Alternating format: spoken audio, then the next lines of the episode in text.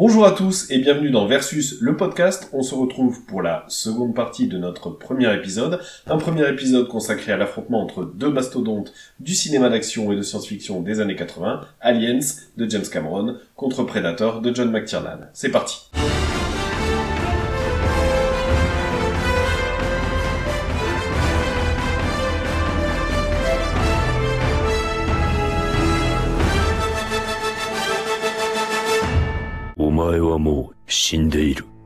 Ne la touche pas, sale pute Le poids ne rend pas les coups. On va arrêter de se la culer douce. Cessez de brandir votre baguette de sorcier. En garde, espèce de vieille pute dégarnie Double dérouille.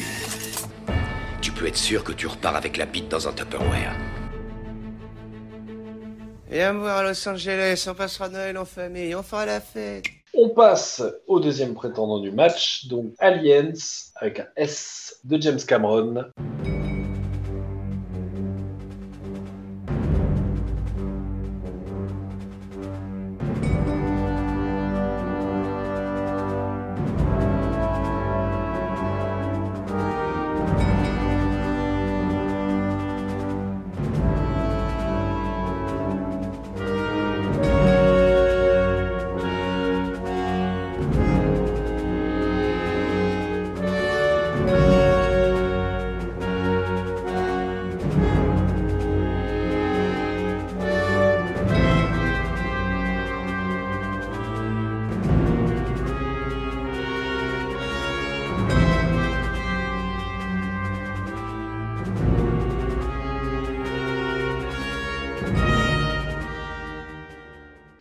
Film culte. Donc là, on, a bien rigolé avec Predator, on a discuté, mais, mais là, on n'est pas dans la même catégorie. C'est du Mike Tyson qui rentre sur le ring. Alors, qu'est-ce que c'est qu'Alien? Donc, bien évidemment, c'est la suite du tout premier Alien, euh, qui est sorti en 79. Alien, il sort en 86. Alors, pour vous donner un peu euh, une indication des films qui sortent 85, 86, bah, en 85, on a Retour vers le futur, on a les Goonies, donc on est quand même sur quelque chose de, de très gentillet, même si c'est très bon, mais ça reste gentillet. En film un peu de science-fiction, on a Brasil. Alors du coup, on est vraiment aux antipodes de ce que se veut Alien. Brasil a un côté intellectuel en voulant un peu sortir deux trois éléments philosophiques de la science-fiction, ce que ne veut pas nécessairement faire Alien. En 86, sur les films de science-fiction, on a le plus ou moins bon Highlander, où là pareil, on est quand même assez loin au niveau du caractère un peu violent, c'est quand même ça reste très gentillet. On a Short Circuit qui a une histoire de, de petits robots, je sais pas si vous vous rappelez. Donc voilà, ça c'est les films marquants de, de 80, Horrible, 86. horrible.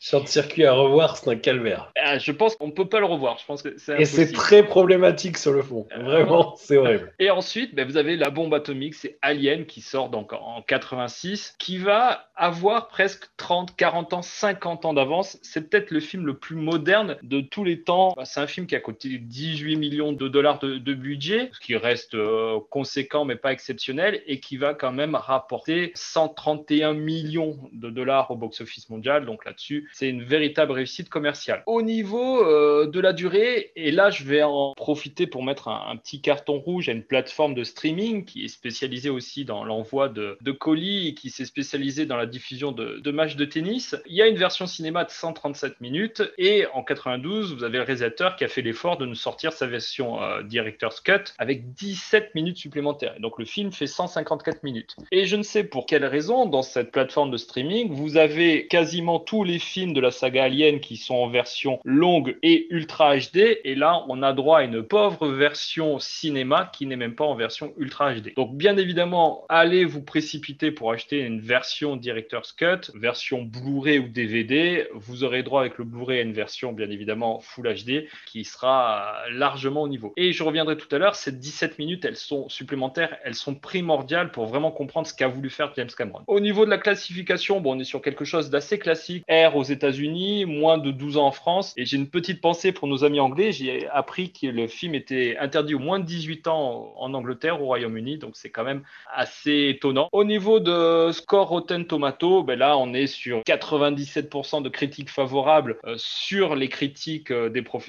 Donc c'est quelque chose qui est exceptionnel pour un film qui est quand même un film de, science-fiction, un film d'action ou voire film de guerre. Ça, je le développerai par la suite. Donc c'est vraiment euh, un succès critique, mais pas nécessairement sur l'année de sa sortie. Sur l'année de sa sortie, il y a eu un, deux, trois critiques assez défavorables, et plus le temps évolue, plus la critique devient, généreuse. Alors le réalisateur, je sais même pas si je dois le, le présenter, bah, c'est James Cameron. Il sort un film en 81, Piranha 2. Alors je vous avoue que je l'ai pas vu. Du coup, je vais me poser la question est-ce que je vais réussir à le retrouver pour le voir, pour vraiment compléter ma filmographie sur James Cameron Mais je vais vous énoncer les quatre films suivants de James Cameron. Alors là, je, vais essayer de ne pas être trop dans l'emphase, mais je pense que c'est la série de quatre films les plus exceptionnels qu'un réalisateur a pu réaliser. Je m'explique 1984, Terminator. Deux ans plus tard, Alien 2. Trois ans plus tard, Abyss. 91, donc deux ans plus tard, Terminator 2. Donc entre 1984 et 1991, on a Terminator, Terminator 2, Alien 2 et Abyss. J'ai beau chercher, je ne vois quasiment aucun réalisateur qui a pu produire de tels films, tous devenus cultes. Et en ce sens, je pense que peut-être que James Cameron est le plus grand réalisateur depuis 30 ou 40 ans. Pourquoi? Parce qu'il n'essaye pas de rendre son propos philosophique, il fait pas des effets cinématographiques trop compliqués. Lui, son créneau, c'est faire plaisir. Et faire plaisir sans philosopher. Voilà, c'est vraiment du plaisir pur. Il s'en cache pas et il sort des bombes film sur film. Alors la suite, elle est quand même un peu du même niveau. Donc True Lies 94, qui est peut-être le point faible, quoique il a ses fervents supporters. Ensuite, bien évidemment, Titanic en 97.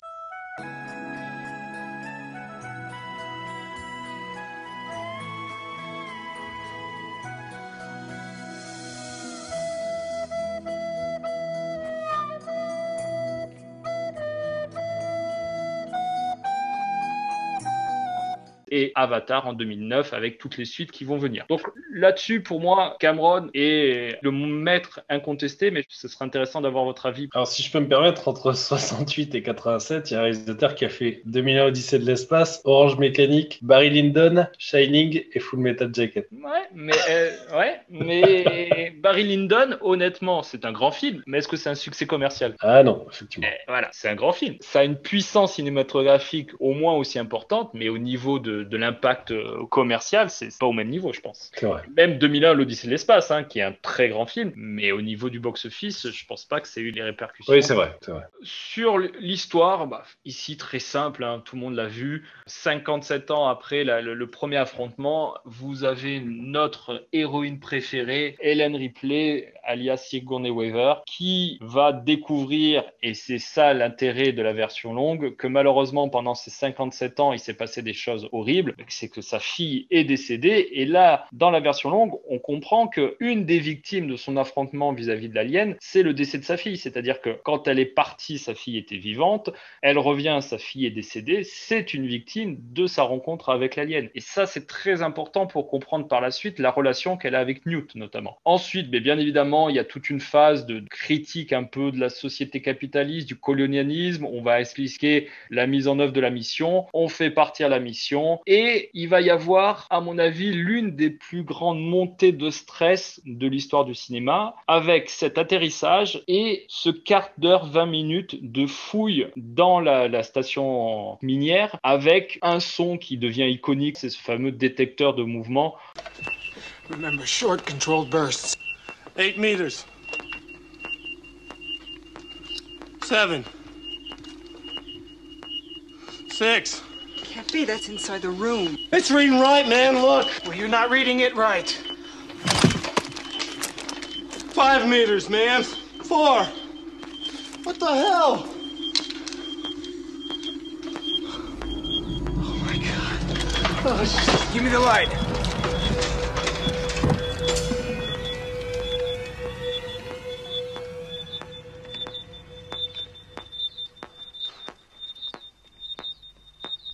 Ce son, il va nous faire monter en pression avec ce stress, avec ce- cette caméra portative où on voit, et là c'est le génie de Cameron, il nous laisse le voir avant que l'acteur lui-même le voit. Et ce stress où on va avoir cette petite enquête qui se finalise avec la découverte non pas d'un alien, mais de la petite Newt, dans mes souvenirs, et pour l'avoir revu, cette montée de stress, elle est juste exceptionnelle. Donc ça c'est la première partie du film qui va durer entre 1 heure et 1 heure 7, 1 heure 8 en fonction de la version que vous regardez, qui est très intéressant. Pourquoi? Parce que pour l'instant, il n'y a rien. Il n'y a pas de confrontation. Il y a juste la mise en place de ce que je vais vous montrer maintenant pendant une heure. Et ensuite, il y a la deuxième phase du film où là, c'est la confrontation. C'est pas l'homme contre une bête, c'est mon héroïne contre une autre héroïne. Donc, je vais vous faire fouiller la deuxième partie de la station. En 10 minutes, un quart d'heure, je massacre toutes les squads d'hommes parce que j'en ai pas besoin des hommes ici dans, dans mon film pour faire cette confrontation entre Ripley qui a retrouvé sa maternité, qui veut protéger Newt, et je vais l'opposer à une autre reine, à une autre mère, qui est la mère alien. Et il y a toute la confrontation entre ces deux femmes, et ça va durer euh, une heure avec un, final grandiose. Cette confrontation à main nue, machine contre euh, reine, au corps à corps, un, un vrai combat euh, charnel entre les deux protagonistes.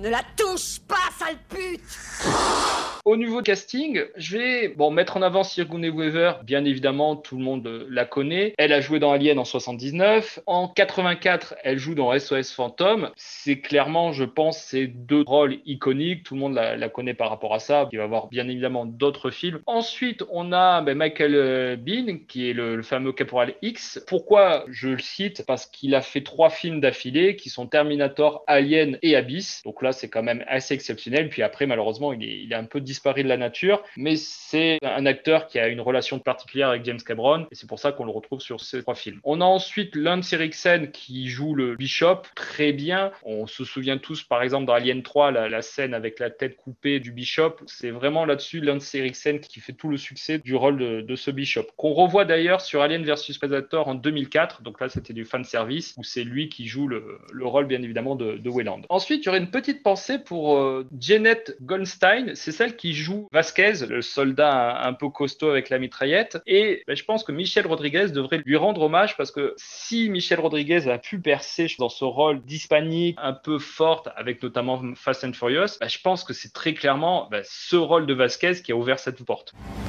Alors toi, c'est pas les couilles qui te manquent, moi. On me l'a souvent dit. T'as de la chance, j'ai manqué mon tir. Je crois qu'il t'a fait mouche. Ah ouais? C'est quoi ton truc? Ça t'excite de flirter avec la mort S'il faut vraiment aller jusque-là, je veux courir contre toi. Et perdre ton carrosse On va voir. T'es foutu.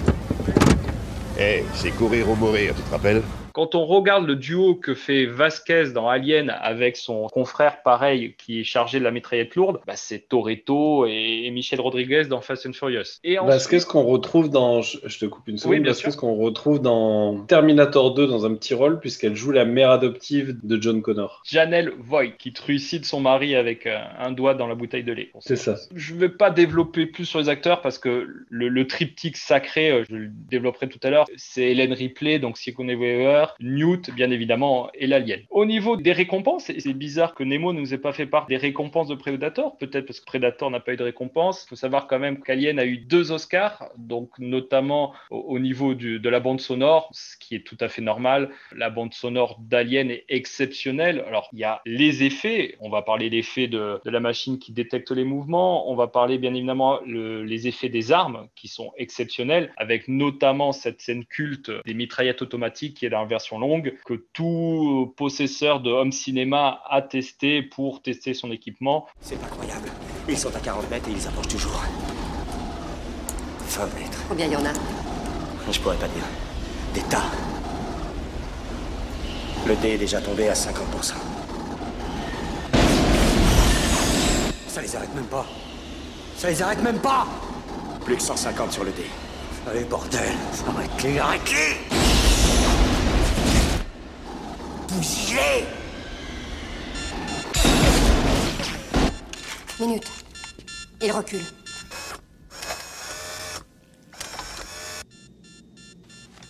Les canons les ont arrêtés. C'est vrai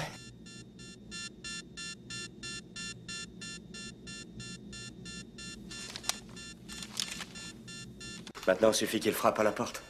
Oui, mais ça, ils en savent rien. Ils vont fouiner pour trouver une autre entrée. Il va leur falloir un moment. Eh, Peut-être bien qu'ils sont démoralisés. Ta gueule Vous devez aller surveiller le périmètre.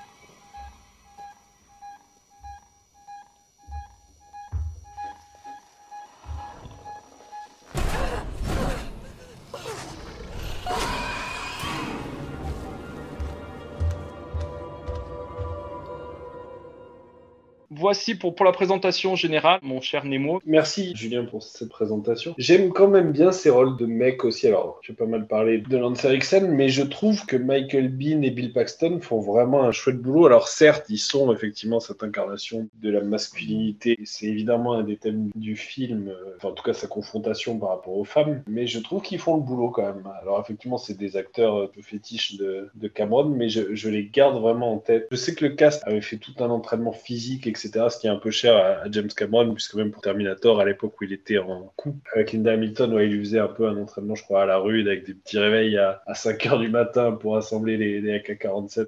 Et je rejoins ce que disait Olivier sur les différences entre effectivement ces Marines-là, qui sont peut-être encore plus des forts en gueule et un peu des têtes de con, mais qui sont très archétypaux aussi à leur, façon. Je sais qu'ils avaient des vraies armes et qu'ils les ont personnalisées, euh, chacun à leur, euh, à leur manière, etc. Il y a des questions?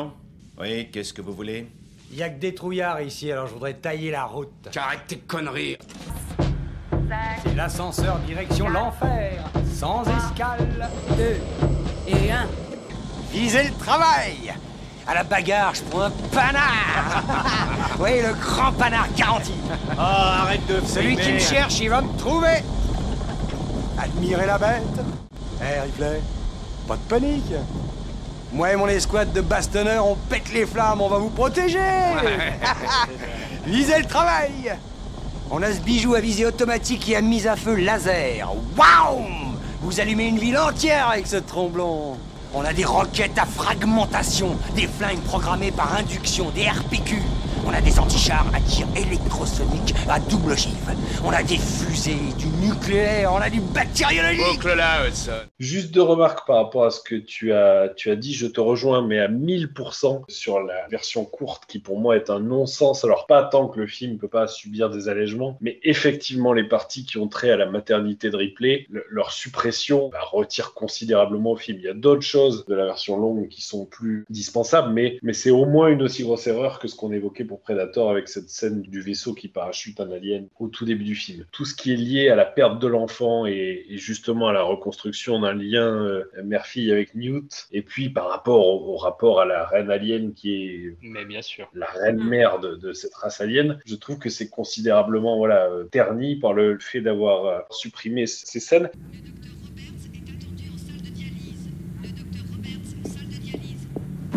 Bonjour, excusez-moi, j'ai passé la matinée à cavaler. On a des nouvelles de ma fille? Pour le moment, parlons de l'enquête. Nous avons très peu de temps devant nous. J'ai lu votre déposition, elle est parfaite. Vous en tenez à tout ça et ça ira très bien. La chose à ne pas oublier, c'est qu'il y aura plein de gros calibres à cette audience. D'abord la commission interstellaire des baux commerciaux, les agents de l'administration coloniale, les compagnies d'assurance. Est-ce que vous les- avez des nouvelles de ma fille, oui ou non? Eh bien oui, on a pu avoir des informations. Euh, si on s'asseyait. J'aurais mieux aimé qu'on parle de tout ça après l'audience. Amanda Ripley McLaren, euh, son nom de femme mariée sans doute, âge 66 ans. C'est l'âge qu'elle avait à l'époque de son décès. C'est-à-dire euh, il y a deux ans. Je suis désolé.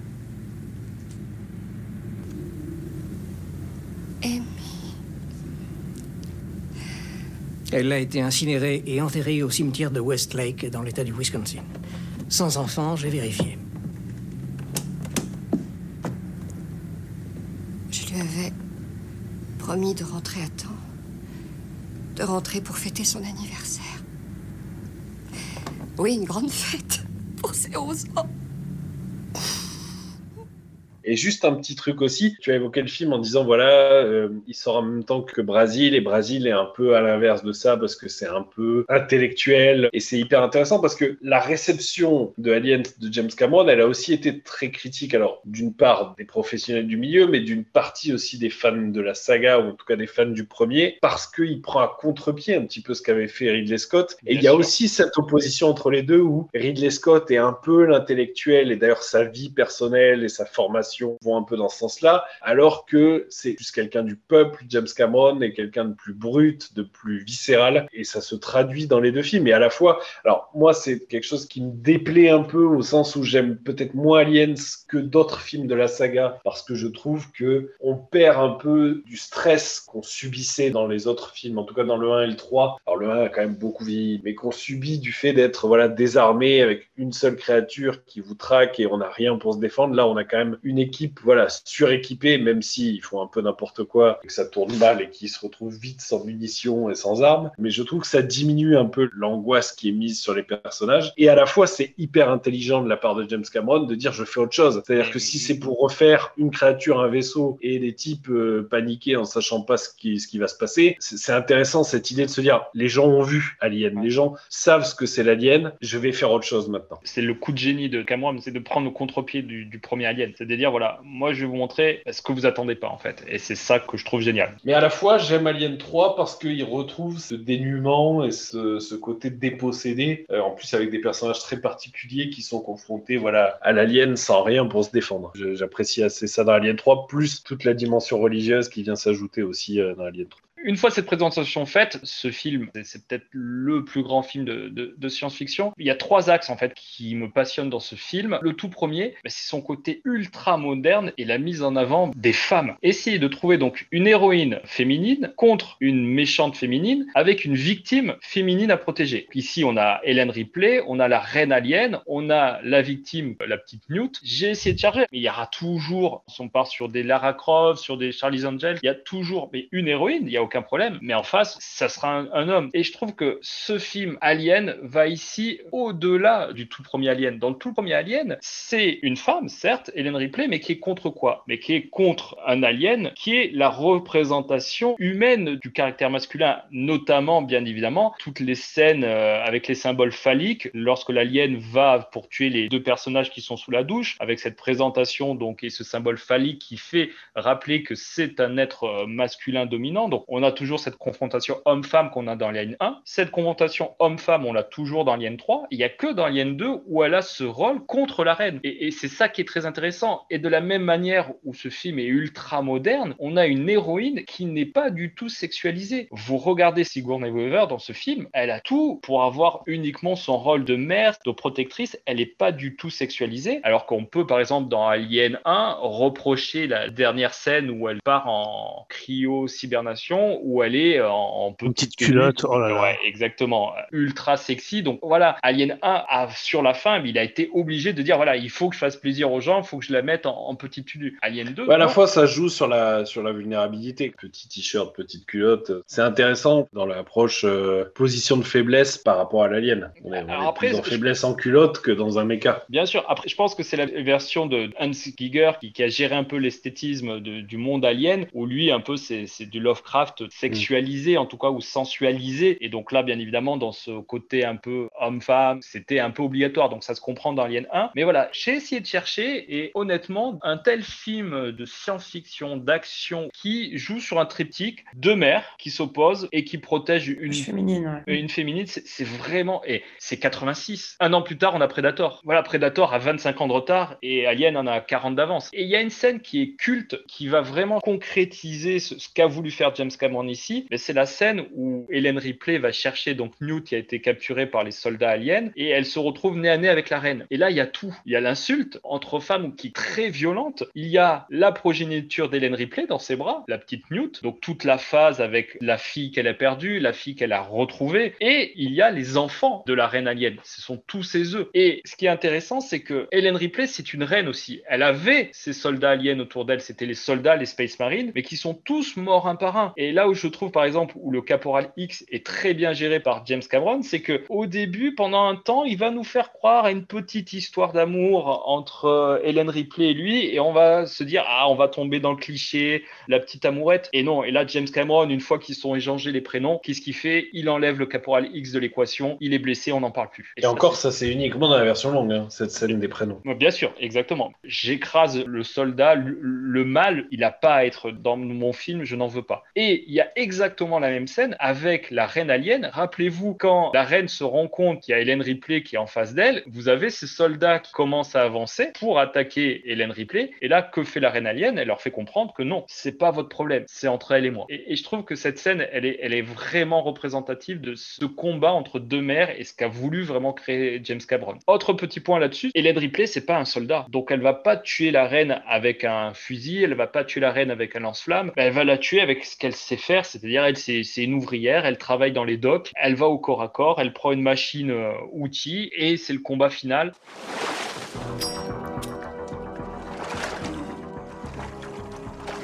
Meurs, pourriture communiste? Voilà, c'est pas un soldat, elle va juste réagir en tant que mère et elle va aller au corps à corps. Et je trouve que terminer la baston finale par juste un corps à corps entre deux mères totalement désarmées, bah, je trouve que ça renforce ce signal. Donc ça, c'est vraiment le premier argument qui fait que on a ici un, film qui a tout pour devenir culte. Le deuxième argument, c'est en fait, c'est peut-être pas un film de science-fiction, Alien, c'est tout simplement un film de guerre. Et je pense que si on le prend comme un film de science-fiction, et c'est ce qu'ont eu les fans qui l'ont vu au tout début, ils s'attendaient à voir la suite d'Alien, et en fait, c'est pas du tout ce qu'a voulu faire James Cameron. Il faut comprendre qu'on est en 86, la guerre du Vietnam se termine en, en, 75 et on commence à avoir des œuvres cinématographiques, certains articles aux États-Unis qui vont commencer à critiquer ouvertement la guerre du Vietnam. Pour indication, je crois que c'est fin 86 ou début 87, vous avez Platoon qui sort et qui va lui ouvertement critiquer la guerre du Vietnam. Mais quand on regarde, en fait, Cameron il reprend tous les symboles de la guerre du Vietnam. Les hélicoptères, les fameuses navettes qui, qui transportent, ce sont les hélicoptères. Les tenues des soldats, c'est la guerre du Vietnam. Et en fait, bah, lui, il va critiquer la guerre du Vietnam, il va la transporter dans l'univers alien. Mais moi, ce que je veux vous dire, c'est que ce qu'ont vécu nos soldats, ce qu'ont vécu nos enfants pendant la guerre du Vietnam, bah, c'est ça. Et il y a vraiment une scène qui reprend un peu cet élément-là. C'est, vous savez, la, première attaque de l'escouade, quand ils vont aller rechercher les tout premiers survivants et qu'on leur demande d'enlever leurs armes parce qu'ils sont proches de réacteurs nucléaires ou quelque chose de, de ce genre. En fait, ils rentrent dans la fourmilière, ils rentrent dans un tunnel, ils descendent. Et vous voyez, à chaque fois, ils descendent étage. Dans combien de films sur le Vietnam, on a vu toutes ces scènes dans les tunnels euh, des soldats américains qui étaient obligés d'aller au corps à corps, au couteau, pour aller déloger les, les soldats vietnamiens. Donc là, il y a vraiment ce travail de nous dire, voilà, l'horreur de la guerre du Vietnam, c'est cette horreur-là, c'est cette descente vraiment dans le terrier de l'ennemi.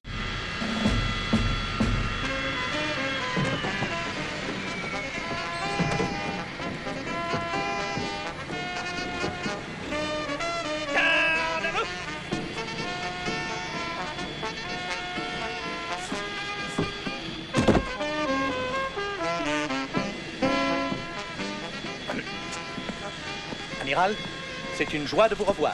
Toutes les reconnaissances et toutes les photos aériennes indiquent la présence d'arsenaux défensifs dans la zone C et la zone D. Et ils ont des batteries de DCA et des escadrilles de chasseurs Nagajina. Ça constitue un bouclier aérien qui peut neutraliser toute attaque. Si seulement je pigeais de quoi vous parlez, Louis, c'est du chinois.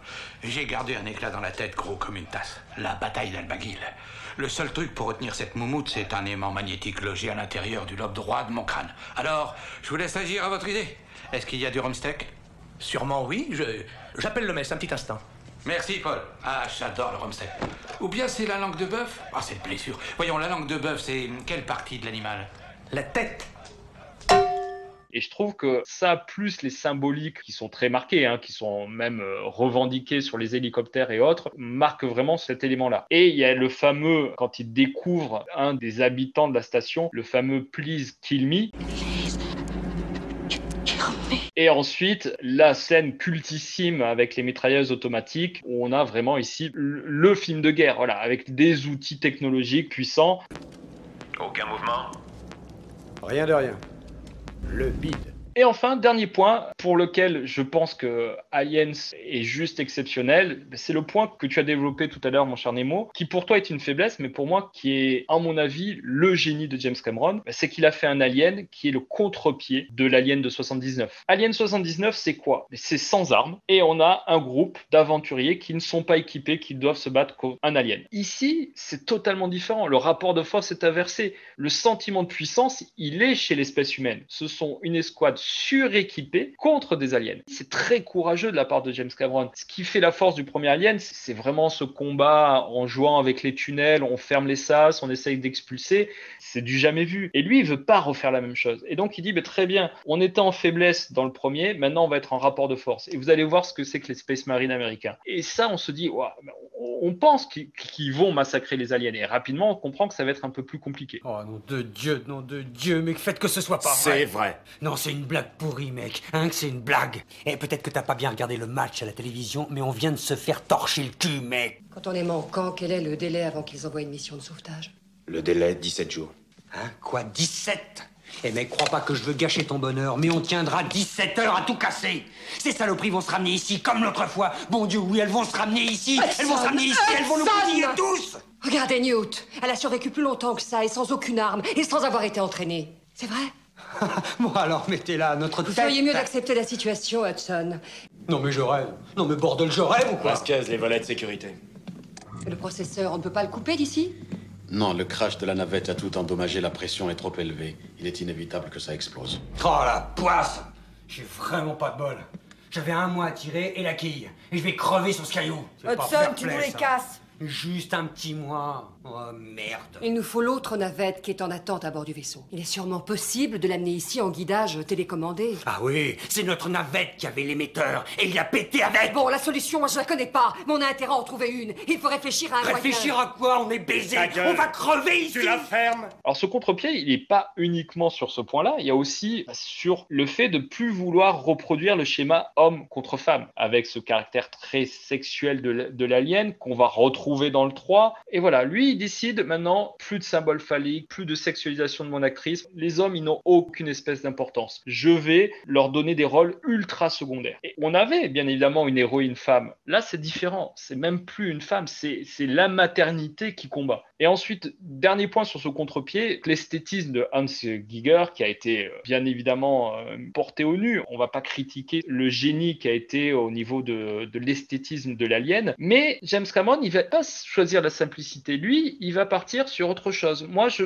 je veux plus cet esthétisme. Je veux le confronter à la technologie. Et je veux qu'on voit les aliens, qu'on les voit beaucoup plus et qu'on les confronte à la technologie humaine pour sortir de ce monde un peu ésotérique pour ben, montrer la confrontation de la nature avec la technologie. Et pour euh, métaphore finale, bien évidemment, le, combat méca contre alien, on va remettre en avant cette technologie contre, contre la nature. Donc je trouve que c'était très risqué de Cameron, mais il y a tout. Il y a, y a la technologie qui est sale, il y a, il y a les outils qui sont remplis de graisse, il y a, le côté, les, les bruitages des, machines-outils, tout est juste parfait. C'est pas une technologie belle, c'est pas une technologie à 2001 de l'Odyssée de l'espace, c'est une technologie qui est sale, qui, est au détriment de la nature. Et, je pense que là-dessus, c'est vraiment assez remarquable. Donc, en petite conclusion, ben, en là, James Cameron, il va critiquer énormément de choses. Bon, il critique le capitalisme, c'est peut-être la partie la moins intéressante. Il va critiquer la colonisation. Ça, c'est un thème qu'on va retrouver dans Avatar. hein. Première vue, c'est quelque chose qui lui est très cher. Mais surtout, il y a la critique, et là-dessus, il a 30 ans d'avance, du mal blanc dominant. Ce film ridiculise tous les mâles blancs dominants. Et il y a un seul réalisateur qui a eu, à mon avis, autant de force que James Cameron dans ses films, en faisant un film popcorn d'action, mais en critiquant énormément la société. C'est Paul Verhoeven dans Robocop, où il va, pareil, nous faire un film d'action très musclé, mais avec une critique au scalpel de la société, ce qu'arrive à faire, à mon avis, ici, James Cameron. Voici un peu mon, mon cher Nemo, pourquoi ce film est considéré comme, comme culte, à mon avis. Merci beaucoup, mais je reconnais tout à fait le brio de James Cameron de, prendre à contre-pied la saga. Et d'ailleurs, même au travers du personnage de Bishop, avec lequel il s'amuse tout le long du film à essayer de nous faire douter de ce qu'il est et du danger qu'il peut représenter, alors qu'au final, bah, pour le coup, c'est un vrai personnage bon et positif, mais en jouant sur le spectre de H, le- l'androïde du premier film, qui lui les a trahis. Donc, euh, il y, il y a tout ce, tout ce jeu de construction de parallèles qui est quand même passionnant. Je te rejoins également sur le- l'idée de génie des euh, détecteurs de mouvement qui, est- qui est fabuleux et qui a été repris dans les, dans les jeux vidéo d'ailleurs. L'autre scène qui me fait beaucoup penser aux jeux vidéo, c'est un moment que j'adore, c'est peut-être même un de mes moments euh, favoris, si ce n'est le favori, c'est ce moment où elle est seule dans l'ascenseur et où elle s'équipe pour descendre euh, chercher Newt et aller affronter la reine. J'adore ce moment voilà, où elle se change, où elle se met un peu en tenue de guerrière et où elle se prépare. Et puis où finalement elle est déjà prête. Et il y a ce temps de concentration où elle ne fait plus rien, où elle se prépare le temps que l'ascenseur avance. Et c'est quelque chose, alors je sais pas si le jeu vidéo s'est inspiré de ça ou si c'est lui qui l'a inventé, mais j'adore ce moment où tu es euh, bah, bloqué avec elle dans cet ascenseur où tu peux rien faire et où elle se prépare au, combat, prépare à la bataille. Je trouve ça très très fort. Sur le reste, c'est ce que je disais tout à l'heure, hein, on retrouve bien cette idée du Vietnam avec euh, bah, ces soldats américains sur deux qui débarquent en territoire ennemi euh, suréquipés. Alors, il y a vraiment tous ces clichés du véhicule qui ressemble à un camion, il y a les lunettes de soleil pour la pilote qui évidemment n'ont aucun sens dans l'espace, mais qui caractérisent bien ce côté flambeur des Marines américains et des, GI. Et puis, il y a cet aspect aussi, comme tu l'as dit, un peu sale, mais qui est peut-être à rapprocher du côté prolétaire que tu évoquais. On n'est pas dans une science-fiction à la Star Wars. On n'essaye pas de faire différent, on n'essaye pas de faire du beau. On a un design un peu sale, un peu rude, qui est assez réaliste et qui est un peu euh, steampunk, un peu post-apocalyptique, qui est assez intéressant et que, et que j'aime bien et qui effectivement rejoint ce que tu disais. Ripley, c'est une femme et c'est une ouvrière. Donc c'est un combat et de la, de la femme contre l'homme et contre d'autres femmes. Et puis c'est aussi un combat de la prolétaire contre la grande compagnie. Et il y a, Exactement. moi je, la- je la trouve intéressante, hein, cette histoire de critique du capitalisme, de critique de, de la- du colonialisme. Ça fait penser au, à la Compagnie des Indes, aux compagnies néerlandaises, etc.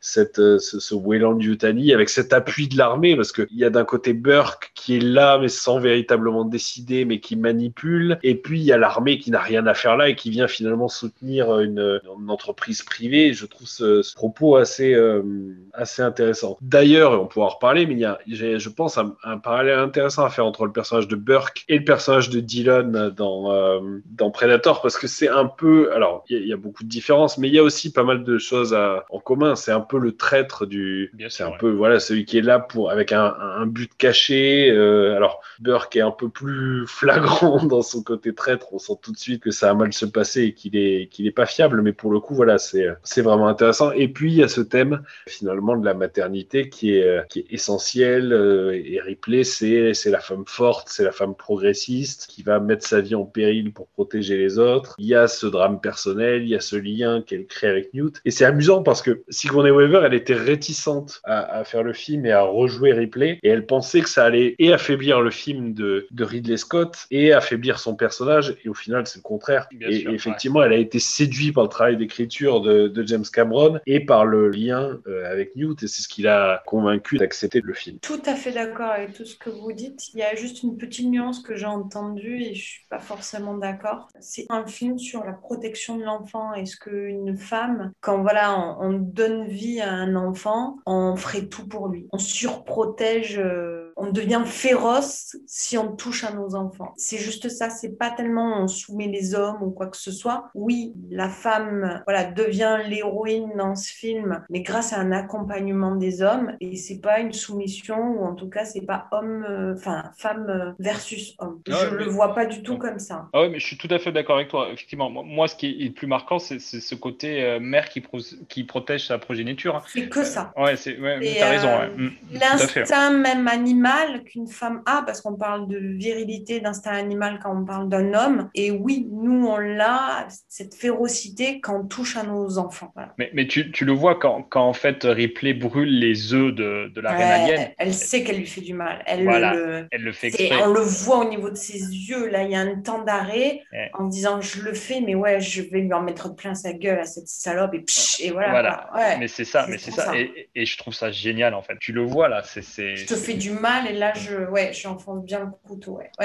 C'est vrai qu'il y a quelque chose d'hyper intéressant dans la façon dont Ripley elle appréhende et elle semble comprendre la, la reine alien. Et alors tu te dis, bah, en fait, il n'y a pas de raison parce qu'elle n'a pas étudié le- l'espèce, si ce n'est les avoir croisés dans le film précédent. Mais en fait, c'est uniquement une histoire de, de rapport euh, à la maternité et d'être génitrice et de comprendre ce qu'une mère de l'autre côté peut ressentir quand bien même elle n'est pas de la même espèce. Et ça, c'est ultra intéressant. Juste un, juste un petit point auquel je, je pensais, mais on pourra en reparler quand on parlera des sagas. Mais c'est assez, c'est assez ironique en fait si on y pense parce que on reproche à Cameron d'avoir déconstruit ou d'avoir pris à contre-pied le travail de Ridley Scott. Au passage, Fincher va complètement déconstruire aussi ce que fait Cameron là, en reprenant ce- cette lutte euh, sans armes, euh, voilà, et puis surtout en, en tuant Newt et X euh, dès, dès le début du film suivant. Ce qui est un véritable Mais- scandale, mais bon. oui, et, et d'ailleurs qui est, mais on pourra en parler dans, dans le script original, c'était pas, c'était pas ce qui était prévu et il y a moyen de redécouvrir ce script par d'autres biais. Mais ce qui est ultra intéressant, c'est-à-dire que les fans de Ridley Scott disent ah sacrilège, euh, James Cameron salit l'alien et ce qu'il doit être. Et puis Ridley Scott, en réalité, quand il revient sur la saga avec Prometheus et avec Covenant, il fait pire. C'est-à-dire que on comprend bien qu'à ce moment-là, quand il revient, mais on en reparlera, Ridley Scott, c'est plus ce qui l'intéresse. Lui, il a plus envie de s'intéresser à l'alien. Alors, il fait partie de son film, mais il a envie de parler de l'humanité, du rapport à ce qui fait l'âme au robot, à l'android, etc. Et il y a tout ce travail sur, sur le personnage de Fassbender dans, dans ces films-là qui montre bien que lui-même, il se prend à contre-pied et il passe à autre chose. Et en fait, c'est rigolo. C'est finalement une leçon que donne Ridley Scott aux gens qui critiquaient Cameron. Je suis tout à fait d'accord. C'est courageux, c'est intelligent. Tu peux pas faire mieux que le premier Alien. Si tu restes dans le même genre, tu peux pas faire mieux. Et c'est pour ça que je, suis un peu plus critique que toi sur le, troisième Alien, où je trouve c'est vraiment la simplicité. C'est-à-dire que David Fincher, mais il a repris son l'Alien 1 et il a mis son esthétisme. Mais il prend pas de risque en fait. Il reprend un, un truc qui marche. Et c'est ça qui fait qu'à mon avis, euh, Alien 2 a pris beaucoup plus de risques et qu'au niveau cinématographique a, a plus d'importance. Ça, c'est certain. C'est un film qui pèse plus qu'Alien 3. Il n'y a, pas de doute. Alien 3, de toute façon, c'est un film qui est, qui est malade, qui est le résultat d'une lutte totale entre le réalisateur et la production. Un réalisateur qui n'a pas pu faire ce qu'il voulait, une production qui essayait de lui imposer des choses, qui avait pris un jeune réalisateur en se disant bon, euh, voilà, là, il n'y aura pas de problème, on va lui donner le truc, il va le faire. Et puis lui a décidé de faire ce qu'il voulait. Enfin, et ça a été la guerre en permanence. Il y a, il y a des making-of hyper intéressants là-dessus. Mais c'est un, c'est un film qui a beaucoup de carences par rapport à, à, évidemment à Aliens et à Alien avant. Mais, euh, mais c'est un film qui est intéressant. Certain. Olivier Tout à fait d'accord avec euh, ce que vous disiez sur, sur ce film. Le seul petit X, c'est que je trouve que visuellement, il a mal vieilli. Et pour un film, euh, comme tu disais Julien, qui avait 40 ans d'avance, je trouve ça un peu dommage. Et j'ai pas, si vous voulez, ressenti ce côté vieillot sur le premier volet. Et là, visuellement, euh, ça me saute aux yeux. La voiture ressemble à une mauvaise Batmobile. Les scènes euh, dans l'espace, on, se croirait sur un, téléfilm sur la TNT. Enfin, c'est voilà. J'ai été un peu déçu sur, sur ce point. J'allais poser la question, justement, c'est hyper intéressant que tu en parles, Olivier, des effets spéciaux et de comment vous les aviez trouvés. Moi, je trouve qu'il y a des choses qui restent très jolies et qui me plaisent bien. Et effectivement, il y a des moments où euh, il y a des incrustations de vaisseaux, on a l'impression que c'est sans Kukai. Moi, ce qui fait la force du premier Alien, c'est la gestion de ce qu'on ne voit pas, en fait. Et donc, ils n'ont pas pris beaucoup de risques. Là, euh, moi, où j'ai beaucoup de crédit pour Alien 2, c'est qu'on voit les aliens. Il y a une scène qui, moi, que qui m'a marqué. Vous savez, quand Newt est dans l'eau et que vous avez l'alien qui se lève derrière. Et je trouve que là, les aliens, on, les voit. Et ce qui est primordial, c'est les aliens. Et, je trouve que les aliens sont vraiment bien faits alors qu'on les voit. Alors que c'est facile, comme dans le 1 et dans le 3, de pas trop les voir. Regardez Alien 3 si vous avez l'occasion. Vous verrez que le traitement des aliens, il, est vraiment défaillant par rapport aux deux. Après, c'est sûr que la gestion de, de la Batmobile, euh, les incrustations, même sur euh, la vision de la station spatiale, mm. on, on est, on n'a pas la même puissance, hein, ça c'est certain. Ouais, c'est ce que disait Olivier, hein, c'est le décor qui pêche un peu, quoi. C'est pas très moderne, quoi. Juste pour précision, en termes de budget, c'est 18 millions de dollars euh, contre 10 millions pour le premier volet. Et donc Predator se situe entre les deux puisque Predator coûtait 15 millions de dollars. Ouais, sur l'aspect budget, je vois pas comment Predator peut coûter autant comparé à Alien. C'est un mec en costume et 10 mecs en, en forêt, quoi. C'est fou. Bah, je pense que c'est les, les, tournages en extérieur. Hein. Le, le, le, premier Alien coûte pas, coûte pas des masses. La, la force d'Alien 2, c'est d'arriver à, à, faire un, un, beau film avec pas beaucoup d'argent. Parce qu'au final, 18 millions par rapport au film, je trouve que même si ça a beaucoup vieilli, ça a quand même de la gueule. Mmh. Ouais, c'est certain. Mais Alien est mieux fait que le Predator. Le monstre, enfin, voilà, l'extraterrestre est quand même le rendu, c'est personnel, mais c'est même si Predator, même si par rapport à ce que tu nous as expliqué, qu'il y a eu une évolution en termes de costume et tout, c'était pire avant. Ouais, Surtout, c'est pire après. c'est ça le problème. Le problème de Predator, c'est que le Predator de, du film de, de McTiernan en 87, il a plus de gueule que certains des Predators qui vont arriver dans les films d'après, notamment dans le premier Alien versus Predator. Alors, avant d'en terminer avec Aliens et puis de confronter les deux œuvres. Petite question quand même, comme pour, euh, Predator tout à l'heure, est-ce que euh, vous pouvez euh, me parler de votre premier souvenir d'Aliens? Comment vous avez découvert le film? Est-ce que déjà vous avez commencé par celui-là dans la saga? Et, quel souvenir vous gardez de ce, premier visionnage? Le premier contact avec le monde euh, d'Alien, ça a été Alien 2, donc ce- celui-ci. Alors, c'est quand il est passé, je devais avoir, dans les 10 ans, je pense qu'il est passé aussi au- à la télé en deuxième partie de soirée. Donc, j'avais réussi à, récupérer la télévision pour voir ça. Et ce que je me rappelle, c'est que j'ai tenu une heure, en fait. J'ai tenu toute la première phase euh, où c'est un peu soft, et puis il y a eu le débarquement. Et il y a la phase où il commence à rentrer avec le détecteur de, de mouvement. Et je me rappelle que j'étais tétanisé et que courageusement j'ai éteint la télé. Je suis, je suis rentré euh, dans ma chambre totalement traumatisé. Et ensuite, bah, du coup, le but c'était d'essayer de le, le récupérer au vidéoclub. Et j'ai dû le voir en fait en réalité euh, beaucoup plus tard, au moins deux ou trois ans plus tard, quand, j'ai réussi à le récupérer au vidéoclub. Donc voilà, c'est vraiment un, souvenir euh, de, n'avoir tenu qu'une heure et ensuite lié avec le. Bon, on en reparlera peut-être dans d'autres versus sur l'ambiance vidéoclub qu'on a connu qui, est malheureusement disparu. Et voilà, il y avait tout ce, côté. euh, bon, cette fois-ci, il faut que j'arrive à le louer et à le voir jusqu'au bout. Quoi. Donc c'est vraiment le tout premier contact dans le monde Alien. C'est- Alien 2, mais du coup, il m'a fallu trois ans, je pense, pour, pour le voir. C'est amusant parce que j'ai un peu le même, euh, le même souvenir et le même ressenti. C'est-à-dire que je reproche pas mal au film, on va en parler aujourd'hui, d'être peut-être le moins effrayant parce qu'on est avec un- une team de, de militaires voilà, qui sont prêts euh, à en découdre. Mais pour le coup, je pense que Alien 2 est ma plus grande peur devant un film. Je l'ai vu, alors possiblement au même âge parce que j'ai aussi souvenir de l'avoir enregistré sur une diffusion en deuxième partie de soirée. C'était un mardi soir ou quelque chose comme ça. Et je me souviens qu'en fait, le mercredi matin, j'avais cours de piano et que j'ai rembobiné la cassette. Alors, c'était tout un bazar parce qu'il fallait mettre des cassettes hyper longues pour être sûr, parce qu'on pouvait pas programmer le magnétoscope. Donc, il fallait déclencher à temps pour avoir le film en entier sur une cassette assez longue pour, etc. Bref, je rembobine la cassette et à un moment, je mets play pour voir si ça a bien marché. Et je tombe sur la fin du film où Bishop se fait transpercer par la reine alien et commence à vomir du liquide blanc. Donc je sais même pas ce que c'est à l'époque. C'est-à-dire, je vois quelqu'un en train de vomir euh, du liquide blanc, se faire couper en deux, tomber par terre dans son vomi sang bouilli. Et je me souviens avoir été tétanisé et incapable de bouger. Et je crois que j'ai mis un paquet de temps ensuite avant de, de me dire, allez, je remets le, la cassette vraiment au début, je regarde le film en entier. C'est en tout cas le premier souvenir que j'ai. C'est vraiment la plus grosse peur que j'ai eue au cinéma. Alors pour moi, le premier contact avec Alien, il se fait par le biais de ma sœur qui est plus grande que moi, qui a 7 ans de plus que moi, et donc qui regarde des films d'ado Pareil. quand je suis petit. Et euh, le premier contact avec Alien, c'est pas ce film, c'est l'Alien, le huitième passager, le tout premier de la saga. Et euh, l'image que j'en ai et qui me marque encore aujourd'hui, c'est cet Alien qui sort du ventre euh, du monsieur quand il est en train de prendre son repas et qui met du sang partout. Voilà. Et ça, ça m'a ça m'a traumatisé. Alors, je suis moins traumatisé par ça parce que je pense que j'ai vu la folle histoire de l'espace de Mel Brooks avant le premier Alien.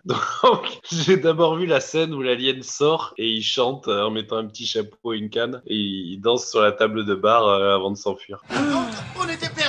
Aucun de nous ne savait où on était. Alors Harry a commencé à traîner les paluches à droite et à gauche. Tout d'un coup, il a dit J'ai trouvé. On est sur le mont de Vénus. Oh, je lui ai dit Harry, qu'est-ce qui peut te faire croire ça? Il a dit C'est la fourrure, imbécile C'est la fourrure Ah, voilà. Qu'est-ce qu'il a Il est malade C'est vrai, je vous jure. hein. Non, mais qu'est-ce qui lui arrive? J'en sais rien. Poulette, euh, viens voir. Qu'est-ce que tu lui as servi?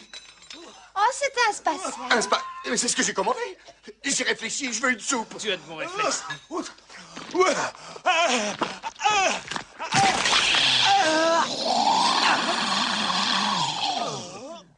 Oh non Ça recommence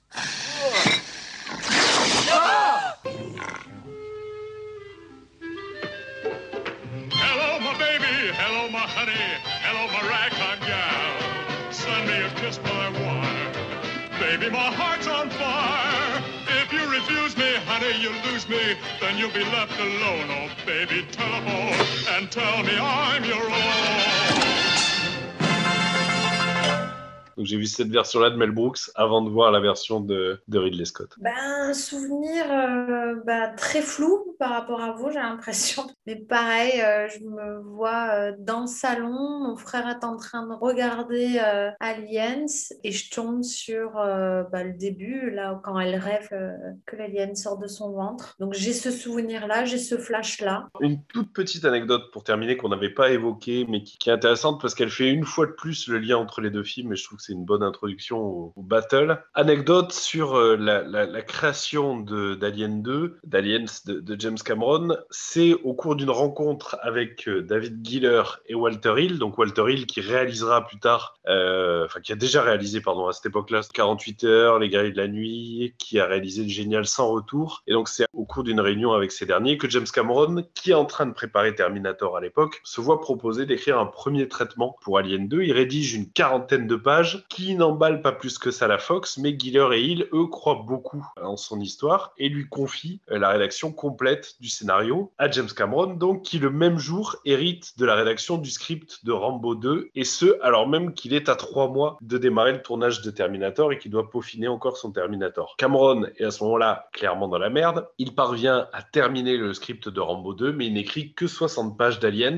et part tourner Terminator en s'excusant auprès de Giller qui est alors fou furieux et qui en gros lui promet que plus jamais il fera de cinéma à Hollywood. Cameron envoie quand même le fruit de son travail et à ce moment-là tout le monde, y compris le studio, est enthousiasmé. Giller fait volte-face et revient vers Cameron en lui disant voilà, on a changé d'avis, on est prêt à attendre que vous terminiez Terminator et même si Terminator fonctionne, et bien à ce moment-là on vous confie euh, la réalisation d'Aliens. La suite, on la connaît, Julien l'a évoqué, succès de Terminator, Cameron va terminer le scénario et il hérite de la mise en scène d'Aliens. Seul problème, il découvre à ce moment-là que Sigourney Weaver, qu'il a placé au centre de son histoire, n'a jamais été contacté pour reprendre le rôle. Il va alors prendre les devants, il lui envoie les scripts, il la rencontre, il la convainc de faire le film. Seulement, les négociations entre son argent et le studio n'avancent pas et la Fox finit par proposer à Cameron de, retirer purement et simplement Ripley de l'histoire. Cameron est un petit malin, il sait euh, que l'agent de Sigourney Weaver travaille dans le même immeuble que l'agent à l'époque d'Arnold Schwarzenegger. Il appelle donc l'agent de ce dernier et lui explique qu'il est en charge d'Alien 2, qu'il va supprimer le personnage de Ripley parce qu'il ne souhaite pas euh, marcher sur les, sur les plates-bandes de Ridley Scott et qu'en gros, il est en,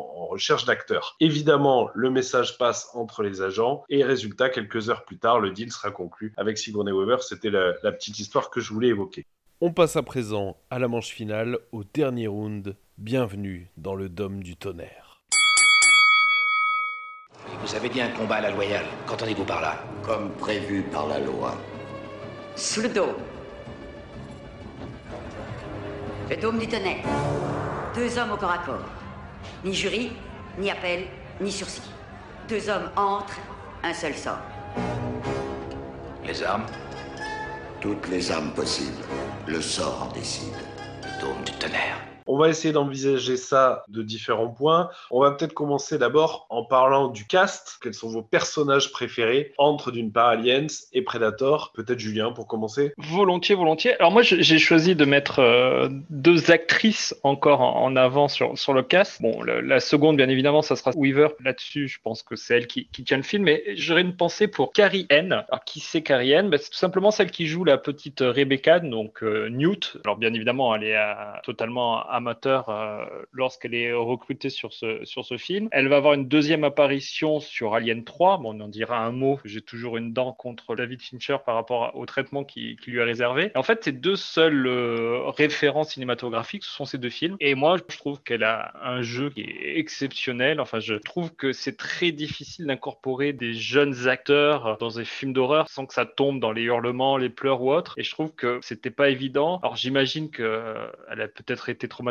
par la suite, voilà. Mais je tenais vraiment à, mettre en avant parce que j'ai vraiment dans mes souvenirs, à chaque fois que je le revois, un coup de cœur pour cette petite fille qui joue, à mon avis, très très bien ce rôle dans un tel film. Et ensuite, bien évidemment, la, deuxième euh, actrice, c'est Sigourney Weaver. Je vais pas développer plus que ça parce qu'on en a déjà dit énormément de choses, mais elle a une, une vraie euh, gestuelle euh, militaire. Et là, je pense que c'est le génie de James Cameron qui a compris que pour que la série puisse tenir, il fallait nécessairement que le personnage de Ripley soit mis en avant. Et je trouve que la manière dont c'est tourné, ses cheveux mi-longs bouclés qui, qui sont vraiment euh, à l'opposé des, des, critères de, de la beauté au moment de la sortie du film, je trouve que c'est vraiment très intéressant. Donc sur le casting, d'Alien, je mettrais ces deux en avant. Et si on veut faire une comparaison, bah, je pense qu'il n'y a, pas photo parce que honnêtement, à part la dernière demi-heure de Schwarzy, il n'y a, pas grand-chose qui peut euh, tenir la comparaison. Merci. Effectivement, Newt, alors Carrie N, elle a rien fait par la suite. Je crois qu'elle avait fait un caméo pour Alien 3. Alors, on reviendra sur la, la production d'Alien 3 et je suis même pas sûr que ce soit vraiment David Fincher qui soit responsable de sa disparition. Je crois que ça s'est fait au fil des réécritures. Il y a quasiment sept scénaristes différents euh, qui se sont succédés sur le projet Alien 3 et finalement quand Fincher arrive, le script est déjà écrit, puis va être réécrit, enfin bref. Mais reste que, ouais, elle a rien fait d'autre et je crois qu'elle est aujourd'hui enseignante en Californie. Saskia, le cast Est-ce que tu as une, galerie de personnages préférés entre Predator et Alien? J'ai beaucoup critiqué euh, Predator euh, par rapport à son jeu d'acteur. Mais concernant peut-être, euh, et pour compléter ce qu'a dit Julien enfin, sur,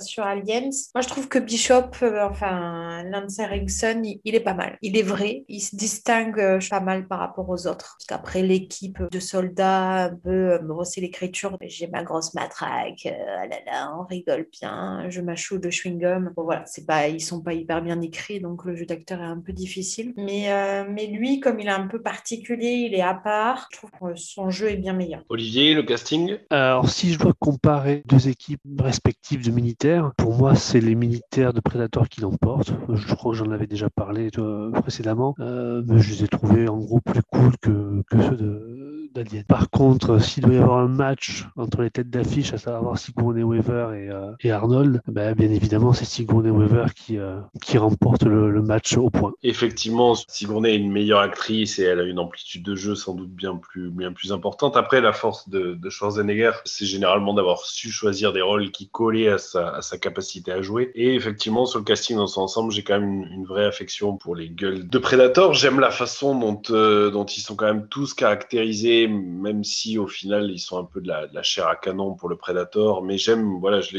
l'ai déjà dit, je vais pas y revenir sur cette façon dont ils sont iconisés pour ensuite les déconstruire et, les, et faire complètement basculer le film. Mais juste cette première scène où on les voit descendre euh, tous de l'hélicoptère avec des tenues, des postures, des accessoires différents permet en un plan de les définir et je trouve ça, je trouve ça assez brillant. Et moi, j'aime cette équipe. Mais alors, t'as le... pas aimé le jeu d'acteur, t'as aimé la, la description. Euh... Bah, le jeu d'acteur, c'est très compliqué parce que ce sont des acteurs qui sont.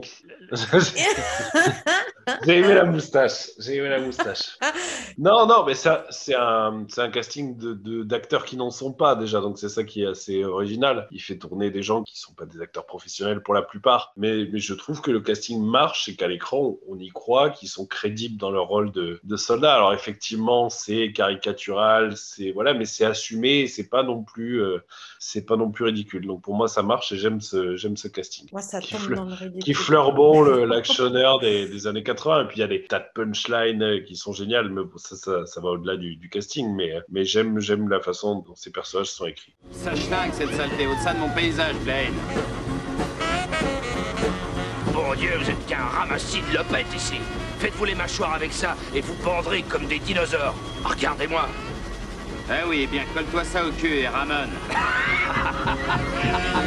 On passe à l'histoire. Saskia, entre l'histoire d'Aliens et l'histoire de Predator, laquelle te convainc le plus? J'ai revu Predator et en fait, j'ai aimé l'histoire et je pensais pas mettre un point, mais je mets aussi un point, je mets ex aequo. Et je parle que de l'histoire, hein, on est d'accord? Pour défendre un peu Predator, et c'était pas mon préféré, mais euh, j'ai été agréablement surprise par l'intégration de ce Predator, de le faire très mystérieux tout le long, de me laisser quand même en tant que spectatrice avec tout là, euh, me faire un peu je te laisse faire ton histoire. Mais je me dis c'était intelligent. Je sais pas d'où il vient. Et euh, j'ai aimé l'histoire comme racontée il est transparent. Je sais pas d'où il vient. Je sais pas ce qu'il va faire derrière. Moi je laisse toujours à la fin. Je me suis dit bon ok il se fait exploser mais en même temps j'ai eu une pensée en me disant il appelle ses copains. Je sais pas.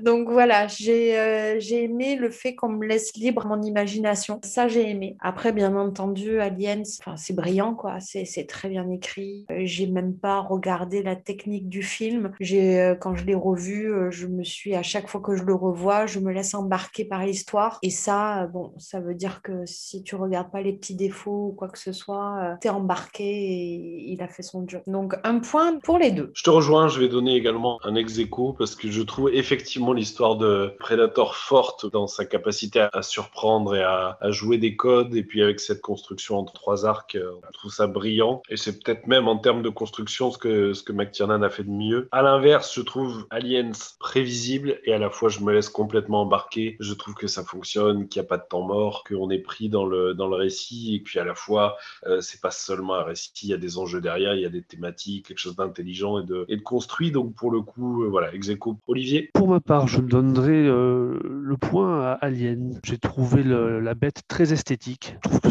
c'est beau, c'est c'est plus beau que, que le Predator, qui, euh, quand on le voit, au final, ne ressemble pas à grand-chose. Puis le- la scène avec la mer aussi, euh, c'est, euh, j'ai trouvé que c'était assez grandiose. Julien Alors, je, je vais rejoindre un peu vos avis sur, sur le, le scénario de Predator et je pense d'un concept aussi basique. L'idée, le concept même du film est, est- est génial. hein. C'est l'i- c'est l'idée de, on a, on a déjà parlé de, de, de chasseurs chassés et je pense que toute la, la mythologie qui a été créée par la suite, elle part vraiment de là-dessus. Donc, sur Predator, je pense qu'effectivement, c'est un scénario, une, idée originale qui est vraiment très intéressante, très bien pensée. Donc, du coup, moi, je le mettrais peut-être pas au crédit du réalisateur, mais je pense qu'il a, eu de la chance de récupérer ce, beau bébé euh, entre les mains. S'agissant d'Alien, qui est vraiment, moi, je trouve, alors, bien évidemment, je parlerai que de la version longue. Sur la version longue, il y a vraiment euh, deux films en un presque. Enfin, il y a vraiment un prologue qui est assez bien ficelé avec tout ce côté. Je mets en place des éléments assez soft, mais avec la petite scène quand même au bout de trois minutes où elle rêve pour dire attention, bon, préparez-vous. Donc il y a cette phase où, où on rentre, on, on se détend, on finit son popcorn en fait. Et ensuite, bah, as le deuxième film qui commence avec euh, unité de temps, de lieu, d'action. C'est juste génial. Alors c'est- ce qui marque euh, Alien, hein, c'est d'avoir toujours ces, ces trois unités qui sont respectées. Mais là, c'est vraiment intéressant. C'est pas un vaisseau, c'est une station minière. Et je- la construction,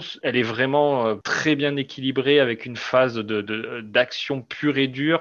Puis ensuite, cette confrontation finale euh, entre les deux protagonistes principaux. Donc très bien construit également. Mais je, je resterai un peu comme vous, je resterai sur euh, match nul sur, sur cet aspect-là. Merci. On passe à la mise en scène. Laquelle des deux vous a le plus séduite entre celle de John McTiernan et celle de James Cameron? Saskia, la mise en scène. Mon point Aliens.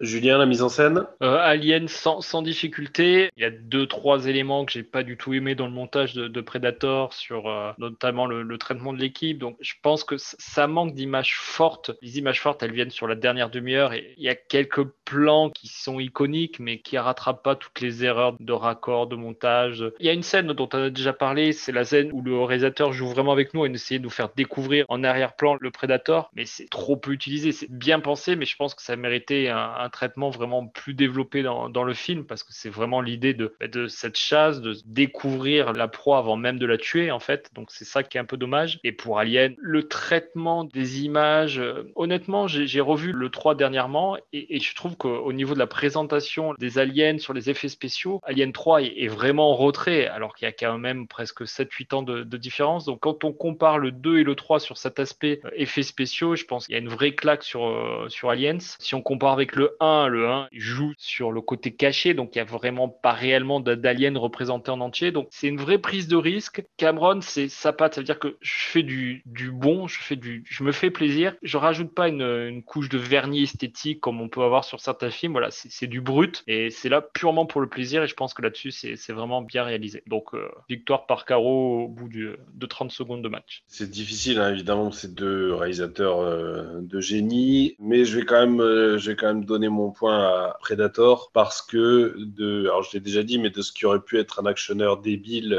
de plus dans cette période, il arrive à faire quelque chose de vraiment intelligent, vraiment plus subtil, qui a su finalement perdurer à travers le temps. Euh, je trouve que sa mise en scène, elle est, elle est maîtrisée, alors même que ça n'est que son, son second film et même son tout premier film de, de studio. J'aime le travail qu'il a sur, le, sur la paranoïa, sur la menace. euh, voilà, j'aime le propos. Euh, et puis un point particulier, c'est pas c'est pas la mise en scène en tant que telle, mais c'est plus le, design pour le pour la créature que moi je trouve pour le coup ultra stylé dans son dans son design et un design qui est en plus en parfaite cohérence avec la mythologie qui le, sous-tend. C'est-à-dire que on a ce corps musculeux, on a ce casque, on a les gadgets, mais on a aussi les dreadlocks, on a les ossements qui parsèment ça et là le costume, on a tous ces symboles qui sont euh, issus de la culture afro-caribéenne et qui renvoient à plein de choses, qui renvoient au mysticisme, qui renvoient à la jungle, euh, qui renvoient à la chaleur. Et c'est ce qui, à mon sens, va distinguer dans cette époque-là le Predator de beaucoup des autres euh, créatures extraterrestres, c'est-à-dire qu'il a une culture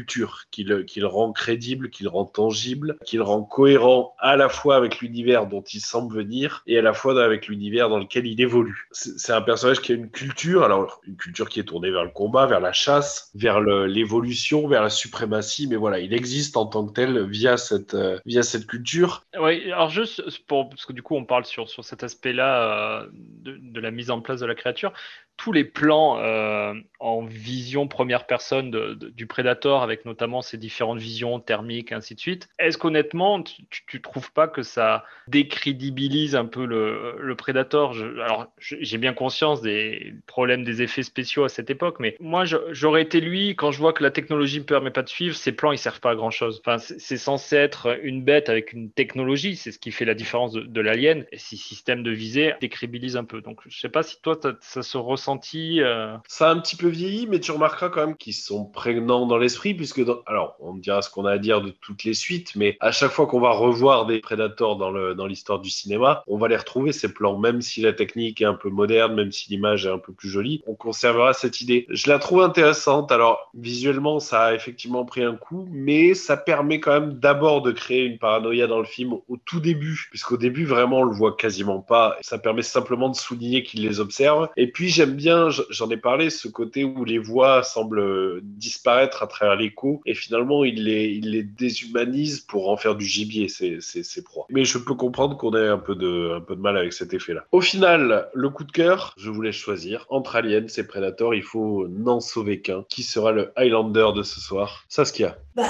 par rapport à tout ce que je dis depuis le début, je pense que ça se devine. hein. Ça va être Aliens côté cœur pour m'avoir emporté, d'avoir été happé par, par l'histoire, d'avoir frissonné, d'avoir crié alors qu'on le connaît par cœur et encore de faire cet effet-là, euh, c'est signe euh, d'un très beau film et d'une belle écriture. Donc voici mon coup de cœur. Olivier, ton préféré? Alors sans hésiter, c'est Alien. Je vois ça d'un œil assez lointain, mais je connais plus la saga Alien que la saga Predator. Et je trouve que c'est assez euh, marquant du, de, la, comment dire, de la réussite de, de- de la saga. On va y venir, on va en parler de ces, de ces sagas. Julien, sans surprise, ton favori Alors sans surprise, mais pour appuyer un peu le propos, même le monde de- des Predators a avoué la, la- suprématie totale d'Alien. Rappelez-vous dans Predator 2, sur l'une des scènes finales, alors je ne veux pas spoiler les gens qui n'ont pas encore découvert ce chef-d'œuvre qui est Predator 2, mais il y a une référence directe à Alien dans, dans les trophées des Predators. Donc tout de suite euh, là-dessus, il y, a une- vraie référence au, maître absolu. Et, ensuite, on, on en parlera tout à l'heure, mais si Predator a connu un second souffle, c'est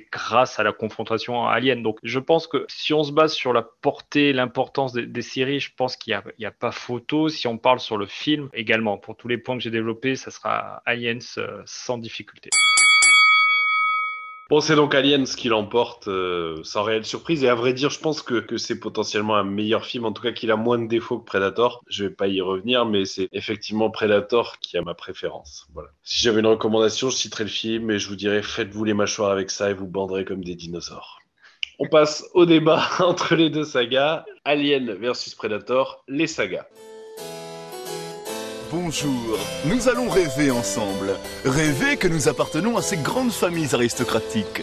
Tous ces noms qui claquent au vent de l'histoire pour notre plus grande jouissance.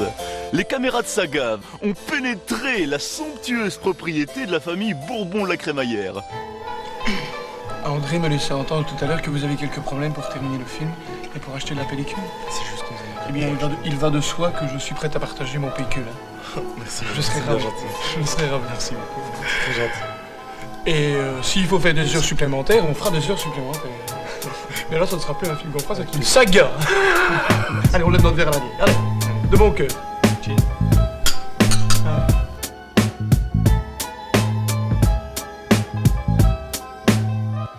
Après le match, le débat, on élargit le thème et aujourd'hui donc on va parler de la saga Predator, de la saga Alien et puis de leur triste rencontre. on y reviendra. Euh, encore que pas si triste que ça et je pense pas que le pire des films soit dans la rencontre. Je commence en vous parlant rapidement de la saga Predator et de ce qui s'est passé finalement après ce Predator de McTiernan et malheureusement on va voir qu'il ne s'est pas passé grand chose de grandiose derrière et c'est ce qui rend le film à mon avis unique, ce qui est moins le cas pour Aliens mais on y reviendra. Suite au, au succès de Predator, eh bien on va pouvoir imaginer que la Fox va s'empresser de produire une suite pour capitaliser sur le, potentiel euh, commercial de la créature, et ce d'autant que les scénaristes du premier film, les frères Thomas, sont prêts à ce moment-là. Ce n'est finalement qu'en 89 que le feu vert va être donné au projet, notamment euh, à raison du succès du comics Predator qui a été lancé entre-temps. On reviendra sur ces comics. Plusieurs histoires vont être envisagées, notamment une qui place l'action pendant la Seconde Guerre mondiale, en pleine bataille des Ardennes, avec un peloton de soldats américains forcés de s'allier à l'ennemi allemand pour affronter la créature. C'est pas de halal.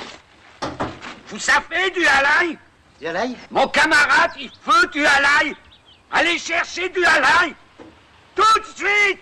Sinon, boum. Boum un pitch, je ne sais pas ce que vous en pensez, mais que pour ma part, je trouvais carrément cool et que je regrette qu'on n'ait jamais vu à l'image. Est envisagée également une suite immédiate au premier film avec un nouveau Predator donc qui arrivait dans la jungle du premier film, qui découvrait ce qui s'y était passé et qui se lançait ensuite à, la poursuite de Dutch. Et puis finalement, on va décider de partir dans une autre direction, plus fidèle aux comics. Alors dans le comics, on a un Predator qui est opposé au détective new-yorkais John Schaffer, qui est le frère de Dutch, donc le frère du héros du, du premier film. Il est pendant un temps envisagé de faire revenir Schwarzenegger d'ailleurs, mais l'idée est abandonnée notamment parce que ce dernier demande trop en termes de salaire. On retravaille l'histoire, on laisse tomber New York et à la jungle guatémaltèque va succéder la jungle urbaine de Los Angeles en pleine canicule et en proie à la violence. Euh, C'est d'ailleurs ce que nous montre le premier plan de Predator 2, qui est peut-être un des meilleurs moments du film. Je ne sais pas si vous vous en souvenez, mais on a ce plan où on voit des palmiers, on survole d'abord des palmiers, on a l'impression qu'on est dans la jungle et puis la caméra va progressivement se lever et on, découvre Los Angeles sous le, sous le soleil de plomb.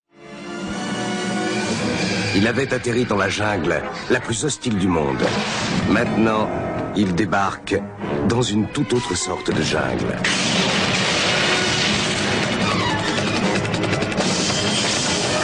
La chasse est ouverte et le gibier, c'est nous. Predator 2. On abandonne le casting tout en muscles du premier film, très marqué par ses individualités, on vient d'en reparler, pour une team de flics transpirants. Alors je crois que j'ai jamais vu un film aussi transpirant. C'est quand même le seul film où les, acteurs transpirent à travers la, chemise, mais également à travers la veste. Il faut vraiment beaucoup transpirer pour avoir des taches sur la veste par-dessus la, chemise. Ce souhait de transpirance a un fondement scénaristique hein, par rapport au fait qu'il ne revient que quand il y a des périodes euh, d'ultra chaleur. On, on nous l'explique dans le 1. C'est pour ça que la référence tout à l'heure aux Ardennes, ça me pose un peu problème. De, de mémoire, j'ai pas eu souvenir de canicule dans les Ardennes depuis un beau moment. C'est vrai, c'est vrai, mais ça posera aussi problème quand on se bat dans une pyramide dans l'Antarctique. Effectivement.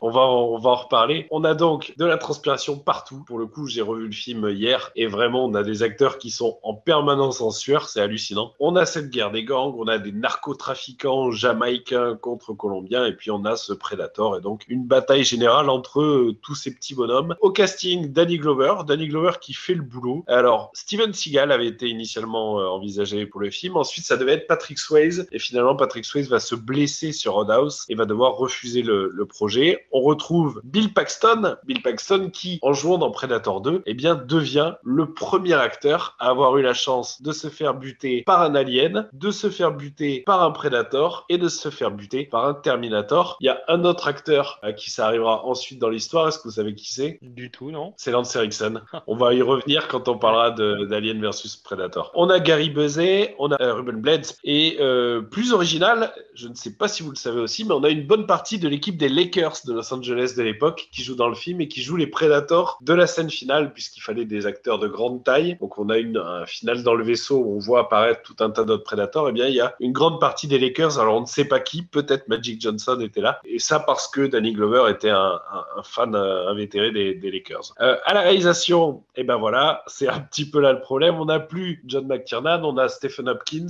Stephen Hopkins, il vient de faire Freddy 5 et il ne va pas faire grand-chose d'intéressant ensuite. Euh, il est notamment le coupable du euh, nudissime Lost in Space avec euh, Matt LeBlanc, Joey dans Friends. Et il a réalisé quelques épisodes de 24 heures chrono. C'est plus un, exécutant qu'un artiste avec une véritable vision. On a un tournage qui va être assez compliqué également, euh, notamment parce qu'on tourne réellement à Los Angeles et qu'il y a vraiment des gangs euh, à Los Angeles. Euh, C'est-à-dire qu'on tourne et puis finalement on tombe sur un cadavre au milieu de la rue dans laquelle on doit tourner. Euh, on va se faire voler tout un tas d'accessoires sur le tournage. La fameuse lance du Predator va être volée. Des costumes de Predator vont être volés. Le crâne du xénomorphe dont euh, Julien parlait se fait voler également. On se fait tirer dessus. On reçoit des sauts d'excréments, etc. Donc bref, un tournage un petit peu compliqué. Qu'est-ce qu'il vaut ce Predator 2 Je vous donne mon avis et on en, reparlera ensuite. Il est sorti en 90 pour rappel. Bah c'est pas terrible. C'est pas terrible, c'est-à-dire que c'est une suite bien moins bonne que l'original. On n'a pas la maestria de McTiernan. On a un film un peu concon, voire très concon.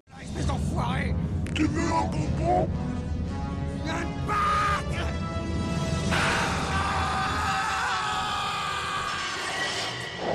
On a un film pas mal gore et encore moins qu'il n'était euh, initialement parce que le film va d'abord être classé NC17, donc interdit aux moins de 17 ans. Film euh, assez vulgaire, plein de clichés ultra caricaturaux comme le premier, sauf qu'ici ils ne sont que des clichés caricaturaux alors que dans le premier ils servaient à quelque chose. Mais bon, c'est un film qui a au moins un mérite, c'est de chercher à faire autre chose, faire une autre proposition. Il y a quelques jolis plans. Kins, c'est quelqu'un qui a travaillé comme illustrateur chez Marvel et ça se sent, il a, il a un sens du cadre. Il a quelques idées de mise en scène pas mauvaises et on a un, plutôt bon Predator alors qu'il y a un Predator plus jeune et plus impulsif que celui du, du précédent opus et dont l'univers va se retrouver encore plus développé. Bon, le film va se faire étrier par la critique, boudé par le public et la saga est enterrée pendant quelques années en dépit des idées qu'avaient encore les frères Thomas. Eux, ils proposaient de faire un épisode en mode western. Ils avaient une idée avec un épisode sur une autre planète. Ils avaient une idée avec un épisode qui raconterait l'histoire du fameux pistolet du 18e siècle que donne le Predator à Danny Glover à la fin du second film, ce qui a d'ailleurs été adapté en, comics. Mais voilà, le projet est enterré, ça ressort en 94. En 94, la Fox se remotive, elle commande à Robert Rodriguez, qui est tout jeune puisqu'il sort d'El Mariachi, n'a pas encore fait Desperado, il n'a pas encore fait Sin City, n'a pas encore fait Une nuit en enfer. Eh bien, on lui commande un nouvel opus qui revient aux origines de la saga et qui doit ramener le personnage de Dutch. Rodriguez accouche d'un script qui est, à mon sens, euh, trop ambitieux, dans lequel Dutch aurait déserté l'armée, se fait capturer par des soldats qui sont équipés de la technologie d'invisibilité des prédateurs. On l'envoie sur une autre planète pour purger sa peine de prison. Une planète qui en réalité sert d'arène de combat à des jeunes prédateurs pour un espèce de rite de passage à l'âge adulte. Et puis en fait, on découvre qu'il y a un complot derrière ça. Je voudrais revenir sur un mot, euh, tu sais, la fameuse théorie du complot, là. Faut arrêter, quoi. Avec ce mot, quoi. Faudrait le bannir. Hein, c'est un complotiste.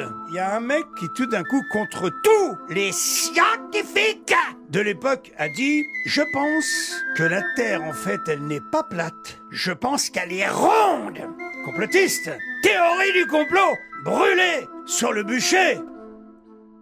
Le projet finit dans un tiroir. Il n'en ressort que en 2009, donc bien bien plus tard. On recontacte Rodriguez, on le fait revenir à la production et on lui confie un projet entièrement retravaillé qu'il va confier à Nimrod Antal, qui est un réalisateur américano-hongrois qui a fait le très sympathique Motel avec Kate Beckinsale et il faut le voir au moins parce qu'il y a Kate Beckinsale. Et c'est donc ce film qui va sortir en 2010 sous le titre Predators avec un S, S en référence, la boucle est bouclée au Aliens de James Cameron, mais également parce que le titre est censé se rapporter aussi bien à ses protagonistes que à leurs adversaires. L'histoire, on a une équipe de tueurs qui ne se connaissent pas, qui sont parachutés sur une planète inconnue pour servir de gibier à trois prédateurs, un fauconnier, un maître chien et puis un prédateur très costaud. Un casting plutôt cool. Adrian Brody, alors un peu à contre-emploi parce qu'on le voit pas dans ce rôle physique de base, mais qui a fait plutôt bien le boulot en euh, mercenaire mystérieux On a Danny Trejo en membre d'un cartel mexicain. On a Alice Braga en sniper de l'armée de défense d'Israël. On a Louis Ozawa qui joue un Yakuza. On a Marshala Ali, euh, bien avant Moonlight et bien avant de, de jouer les pianistes à côté de Viggo Mortensen, qui joue un soldat des escadrons de la mort de Sierra Leone. On a un champion du FC russe, Oleg Taktakov, qui joue un Spetnaz combattant en Tchétchénie. Walton Goggins, qui joue un violeur multirécidiviste. Et puis Topher Grace, du 70 Show, qui joue un médecin.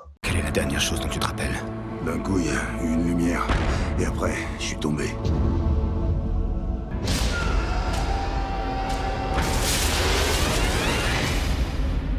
C'est quoi cet endroit J'étais en plein combat. Moi aussi. Force spéciale. Mercenaire. Yakuza. Qui êtes-vous? Celui qui ne se laisse pas baiser.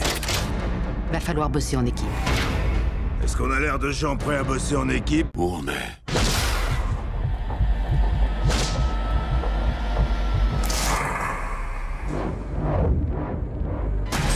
On a été choisi. Choisis pour quoi faire Cette planète est comme un terrain de chasse. Et on en est les. Ils apprennent. Ils s'adaptent. Si on court, on est mort. C'est quoi l'autre solution? On va les suivre. Comment on les tue? Comme on peut. Deviens le prédateur.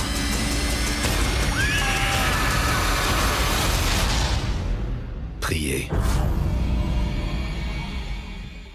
Qu'est-ce que ça vaut? On sent qu'il y a dans le film une tentative de faire quelque chose de fidèle à l'original, mais qui du coup aboutit à une copie euh, faiblarde du film. L'exemple le plus flagrant, c'est la scène qui vient quasiment reproduire à l'identique la mort de Billy, l'Indien du premier film. Dans le premier film, on a Billy qui est un personnage qui a compris ce qu'il se passait, qui est un natif américain, qui a ce côté euh, mutique et mystique et qui va délibérément abandonner son équipement pour un combat auquel toute sa vie semble l'avoir préparé et auquel le film lui-même nous a préparé. Un combat qui annonce le combat que livrera ensuite Dutch et que délibérément McTiernan va masquer afin d'anéantir tout espoir chez le spectateur. Billy meurt hors champ euh, dans un cri glaçant. Dans Predator, eh ben, c'est le contraire. Le personnage de Yakuza, Hanzo, euh, eh bien, lui, sans que le film nous y ait préparé, il va se lancer avec un katana qu'il a, heureux hasard, trouvé dans un coin, se lancer dans la même confrontation qui va s'achever sur un double KO. Un combat qui nous est entièrement montré, mais qui est mal chorégraphié, parfaitement inutile. On voit tout, mais ça ne sert à rien et ça illustre pleinement ce qu'est le, ce le vice de ce film. Même chose, très bonne idée de faire une équipe de vilains qui ne se connaissent pas et donc de pouvoir jouer sur la méfiance qu'ils vont avoir les uns envers les autres, sauf que ça n'est jamais correctement exploité. Même idée, on est sur une planète euh, autre que la Terre et là encore, ça ne sert pas à grand chose. Reste que le film est fun et qu'il a le mérite de nous présenter un nouveau type de prédateur, car oui, il y a différents types de prédateurs.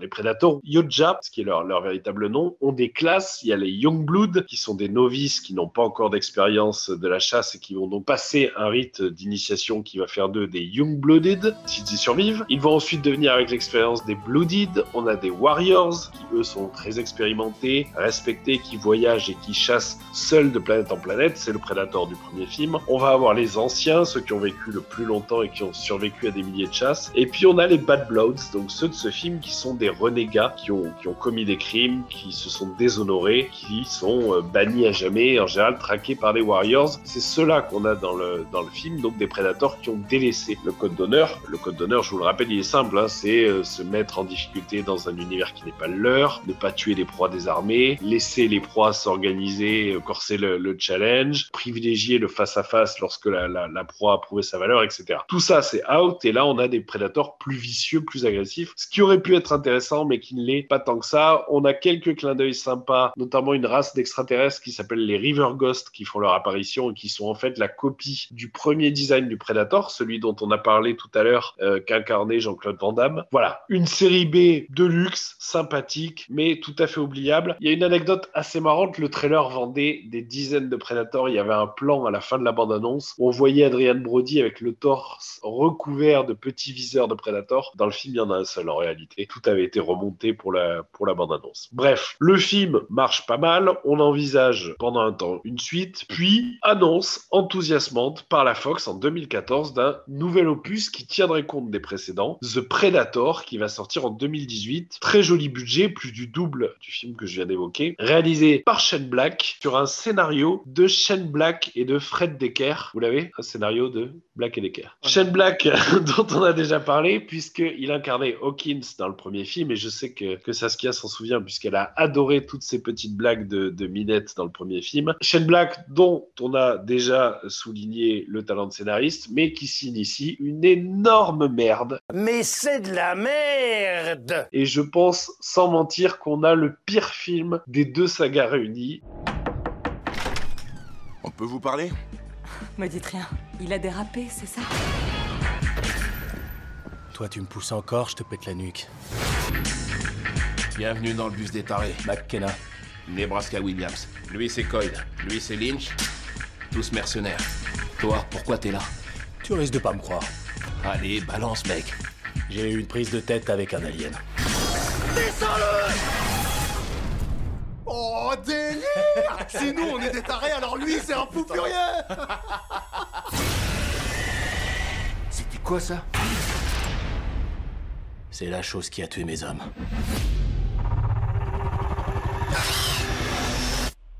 L'alien.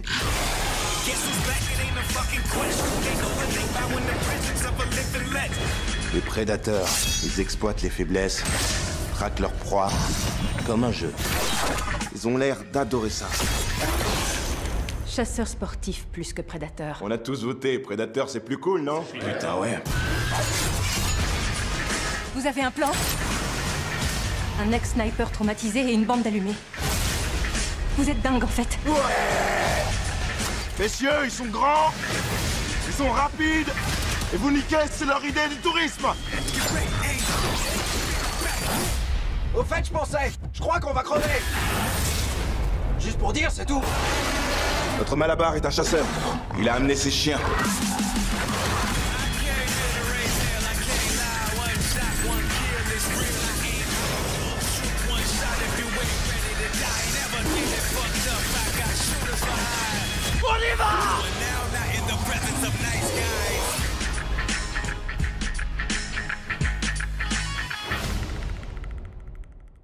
C'est une catastrophe. C'est monter à la truelle. Ça n'a aucun sens. On a un espèce de Uber Predator en CGI dégueulasse. L'humour est aux fraises. Eh Baxley, si la chatte de ta mère était un jeu vidéo, je te parie qu'elle serait classée tout public. On a un casting qui est fade alors qu'il y a quelques bons comédiens. On avait une idée de base pas mauvaise d'avoir des militaires atteints de troubles, de PTSD, etc.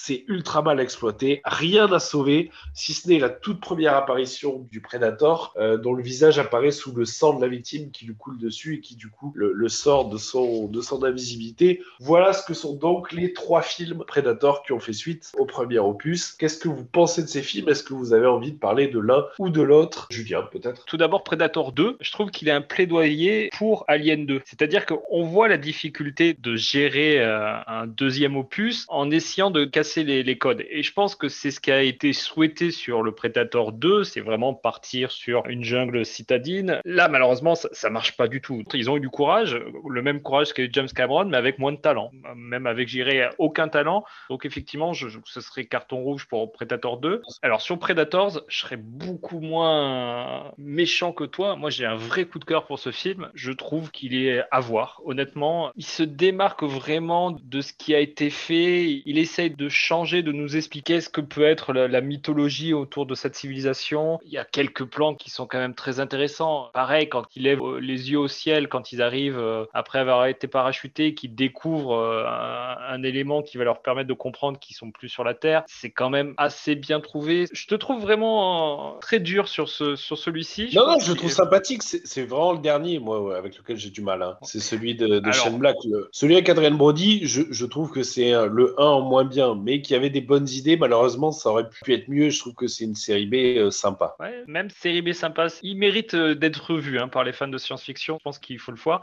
Après, là où je te rejoins totalement, c'est sur The Predator. C'est une honte. Ça mérite même pas l'heure, je crois que c'est 102 minutes qui doit durer de ce film. Enfin voilà, c'est une catastrophe. Je comprends pas comment on peut massacrer une, une licence euh, de cette manière. C'est horrible. Je me suis barré de la salle. Ça faisait quand même longtemps que j'étais pas sorti d'une salle au cinéma. Euh, j'ai réussi à revoir la fin après, mais c'est un enfer. Là, je l'ai revu pour le pour l'épisode et c'est vraiment un enfer. Je confirme. Ça, ce qui a un avis, toi qui l'as revu également.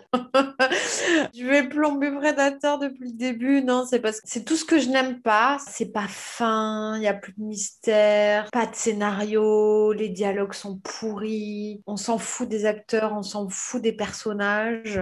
Ce qu'on sert, c'est euh, la baston. Alors après, euh, ouais, euh, la baston, elle est pas mal. Hein Ouais, L'action, que- elle est... ça se regarde, mais c'est tout ce qu'il y a autour. Voilà, ils ont mis quand Les même scientifiques de- sont l'argent sur, sur le costume, sur le costume. Les costumes en sont bien. Enfin, j'essaie de trouver des choses un peu positives. Encore que, il y a beaucoup de CGI et puis il y a surtout enfin, les chiens Predator avec des dreadlocks, mais c'est horrible.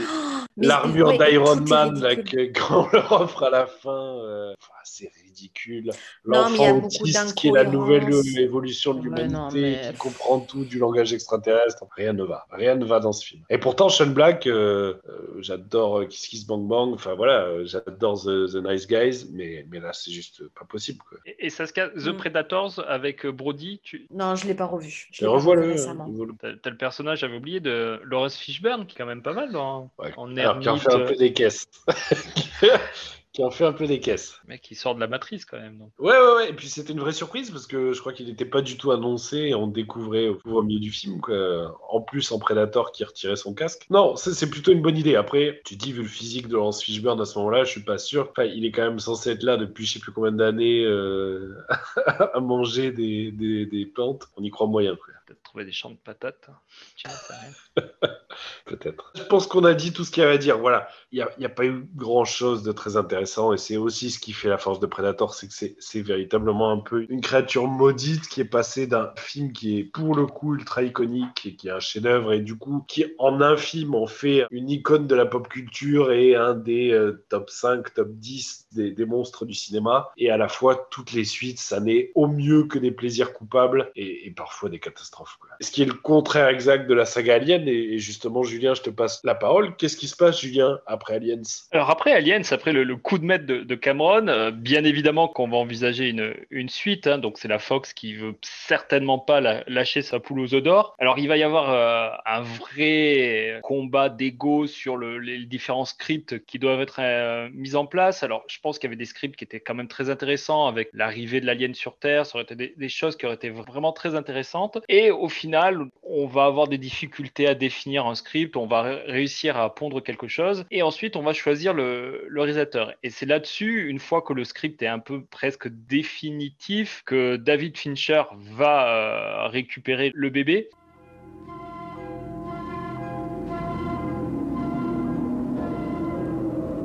Dans un monde où les rayons du soleil sont froids, où le vent est glacial, une femme est arrivée.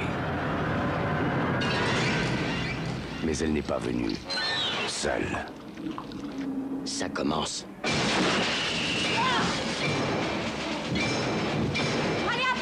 L'angoisse est de retour. Et nous n'avons aucune arme pour la détruire? La peur est de retour. Et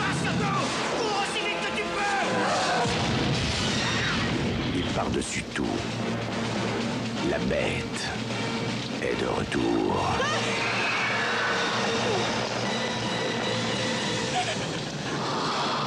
Alien 3. Soit clair, hein, je suis fan absolu de David Fincher. Je pense que Seven est, excellentissime, euh, Girl également, euh, Social Network, quand on voit l'idée de base et ce qu'il arrive à faire, c'est- parfait. Panic Room également, euh, Benjamin Button un peu moins, The Jack est, est très bien tourné. Mais ce que je vais lui reprocher dans Alien 3, c'est cette euh, volonté de mettre sa, sa patte visuelle. Et on le voit parce que je crois qu'au départ, il, il a fait quelques clips, c'était un réalisateur de, de clips, donc on voit qu'il a une esthétique et il veut euh, marquer dans son image son film. Et Alien n'a pas besoin de ça. Et c'est là où James Cameron, lui, a été fort, c'est qu'il n'a pas eu besoin de marquer sa patte esthétique. Le maître, c'est Ridley Scott. Derrière, tu reprends le bébé. N'essaie pas de mettre euh, ton, ton, ton image, ta, ta manière de cadrer, tes qualités d'i- d'image. Et c'est ça que je vais reprocher un peu. Bon, après, je, parlerai de Jean-Pierre Jeunet. Donc, il récupère le bébé, il essaye d'en faire quelque chose euh, de travaillé, qui va respecter toujours l'unité de temps, de lieu euh, et d'action, avec un concept assez original, donc de la replay qui se retrouve euh, à la suite de son évasion de, de la fin du 2 contraint de, quitter le, vaisseau mère entre guillemets à la suite d'un élément qui est assez mal présenté. Donc euh, ce serait une fuite d'acide qui aurait créé ce sauvetage un peu rapide. Elle se retrouve sur une planète carcérale. Donc le point de départ est assez intéressant par rapport à ça. Sauf qu'il y a quelque chose pour moi qui ne passe pas c'est de se débarrasser du caporal X et de la jeune Newt en 20-30 secondes. Donc là-dessus on comprend bien qu'au niveau du script il y a eu plusieurs possibilités qui ont été mises en place que David Fincher ne récupère que le script mais c'est lui qui signe, c'est lui qui doit à ce moment-là, je pense, réagir. Voilà, ça c'est le point de départ qui m'embête un peu. Ensuite, le traitement, le scénario est pour moi très très bon, avec bien évidemment des références à la religion, avec une vraie volonté de rendre encore moins sexuel euh, Ripley en, l'obligeant à se raser les cheveux. Donc ça, je trouve que c'est très intéressant parce que du coup, elle revient dans un monde d'hommes et euh, elle va être sexualisée de, force. Et donc ça, c'est vraiment très intéressant avec le, le- ce retour du côté un peu euh, phallique de l'alien qu'on avait perdu dans le 2, qu'on retrouve dans le 3. Et puis, bon, une scène culte. Je pense que les cinq dernières minutes, c'est peut-être la meilleure fin de tous les aliens réunis. Donc énormément de qualité, mais des défauts et cette volonté euh, du réalisateur de se mettre en avant. Et c'est pour ça que pour moi, ça reste un très très bon alien, mais qui restera en numéro 3 euh, dans l'ordre de qualité. Y avait-il un alien à bord? Oui.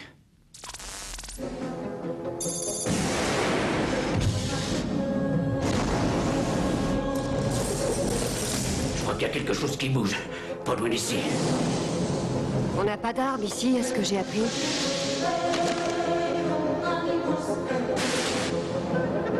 C'est en route. Il est ici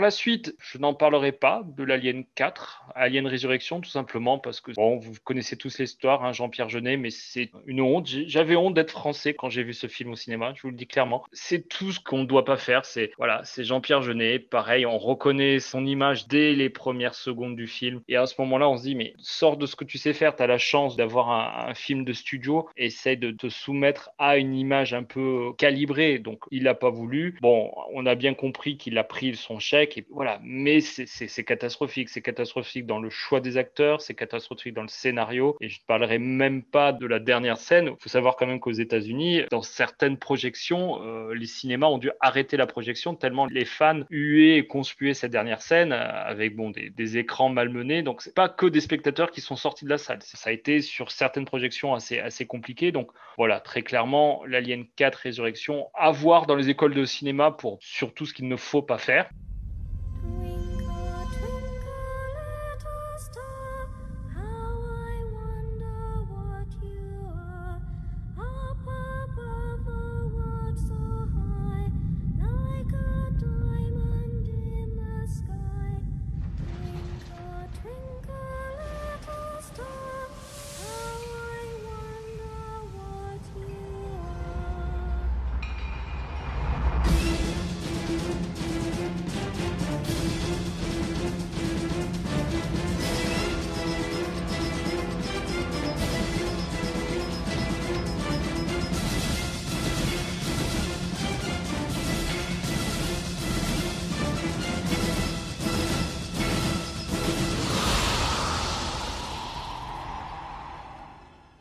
Et ensuite, bon, il y a une vraie coupure après ce film et c'est ça qui est assez, assez dommageable. On parlera certainement plus tard de ce que sont Prometheus et Covenant. Je pense qu'ils méritent à eux tout seuls peut-être un, un sujet sur ce point-là. Et voilà, le, le petit espoir qu'on entend revenir tous les ans, c'est qu'Alien 5, que le scénario serait finalisé, mais très clairement, je pense qu'il y aura, ça va être très compliqué. Sigourney Weaver a fait comprendre qu'elle, en tout cas, ne, elle ne reviendrait pas dessus. Moi, j'ai envie de lancer un petit appel, hein, qui n'hésite pas à se lancer, et je pense qu'il il faudrait euh, revenir sur, ce- sur ce qu'a fait Cameron, essayer de, de- faire peut-être une, une préquelle de ce qui s'est passé sur, le- sur la planète minière. Je pense que ça serait assez intéressant. Je pense que malheureusement, ce sont des rêves de- d'enfance qui ne verront jamais le jour. Merci Julien. Olivier, un alien préféré? Euh, sans hésiter, le, le tout premier. J'ai aimé le, le mélange des genres, à savoir le, le film de science-fiction qui emprunte les, les codes du film d'horreur. Et je pense que c'est une, une grande réussite. Julien, toi, tu as un, un favori? Dans la saga C'est compliqué. Le 1, ce serait l'amour qu'on aurait, l'amour euh, maternel, et le 2, ce serait l'épouse qu'on aurait choisi.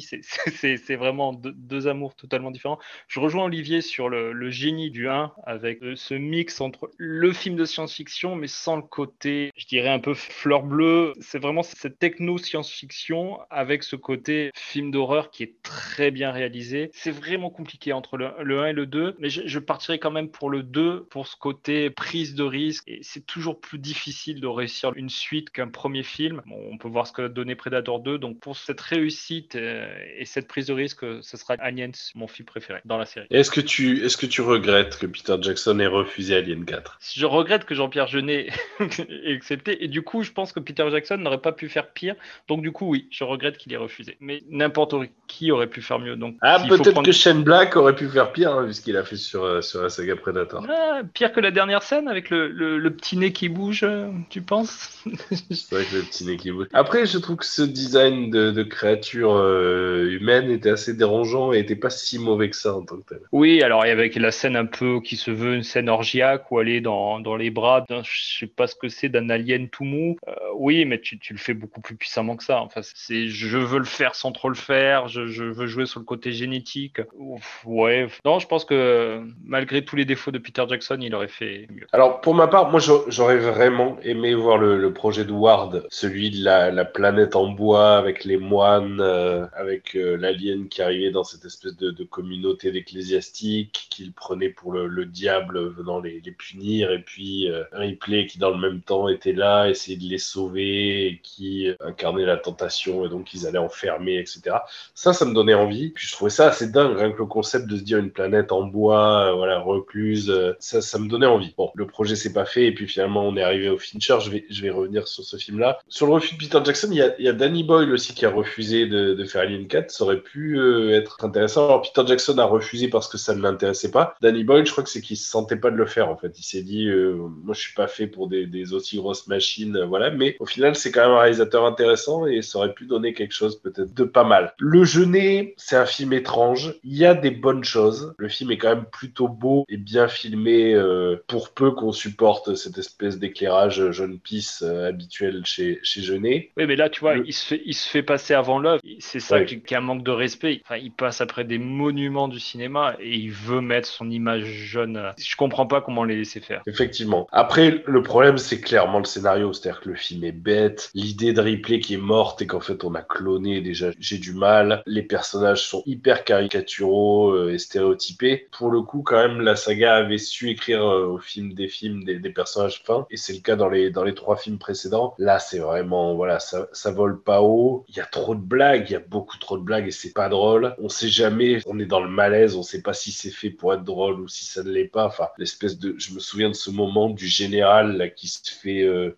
en gros, euh, enfoncer une, mâchoire d'alien dans l'arrière du crâne et qui passe la main euh, pour regarder son petit bout de cervelle au bout de ses doigts. Enfin, on se demande si c'est un gag ou si c'est. Enfin, j'ai vraiment du mal. On sent que Jeunet, il aime pas l'horreur, qu'il essaye de tout désamorcer et en fait, il est réussi. C'est-à-dire qu'il n'y a pas de suspense. Alors, il y a du gore, mais il y en a trop et ça ne sert à rien. On a une Ripley qui est mal sexualisée parce que l'aspect féminin de Ripley, il peut être intéressant. Là, on a quand même un... Alors, certes, c'est un clone, mais je me souviens de ce moment où elle dit avec qui il faut que je baise euh, dans ce vaisseau pour pouvoir en sortir. Enfin, voilà, c'est quand même... euh, Ça va à l'inverse de, de l'écriture du personnage. Pas... Non, C'est non, le non. seul alien où il n'y a pas de, de personnage euh, robot, cyborg dans, dans- de Non, droïdes. Donc tu vois, ce manque de respect, parce qu'effectivement, comme disait Saskia, le, les rôles des, des androïdes a toujours été fondamental dans, dans les aliens. Et là, il n'y a même pas de référence à cet élément-là. C'est c'est vraiment. Oui, oui, y compris H, parce qu'on parle beaucoup de Bishop, mais H est fabuleux aussi quand même. Donc, euh, mais, mais ouais. C'est en fait le problème de ce film, c'est que c'est vraiment un plaisir con et un film alien, ça n'est pas supposé être ça. Les films Predator le sont devenus, mais un film alien, c'est censé être autre chose. Et, et là, c'est vraiment juste un plaisir con et, et c'est ça le, c'est ça la problématique. Moi, mon préféré, c'est le 3. Je sais que c'est un film qui est loin d'être parfait, c'est un film qui est bancal. Alors, il faut le voir dans sa cut, qui est pas la director's cut, parce que pour le coup, Fincher, Julien en a parlé, hein, ça s'est hyper mal passé. L'idée, c'est que la Fox s'est dit, voilà, ça fait euh, sept scénaristes qu'on est sort sur le projet. Terminé, on arrête les problèmes, on prend un jeune, euh, un jeune réal qui fait du clip, et comme ça, on en fera ce qu'on veut, euh, ce sera la, la marionnette. Et lui est arrivé en disant, bah non, du haut de mes 28 ans et n'ayant jamais fait de film, j'ai quand même des idées, j'ai quand même une vision, et j'ai quand même un respect pour la saga, et je veux faire quelque chose. Et ça a été une guerre ouverte. Il y a des, il y a des making-of à voir sur, euh, sur Alien 3 qui sont passionnants sur ce qu'est le, le rapport entre un, un réalisateur et un studio et des producteurs, et sur quand tout ça se passe mal. Donc, euh, donc c'est un film qui est compliqué. Il y a une espèce de extended cut, voilà, qui reprend ce qu'aurait dû être un peu plus le montage original de Fincher,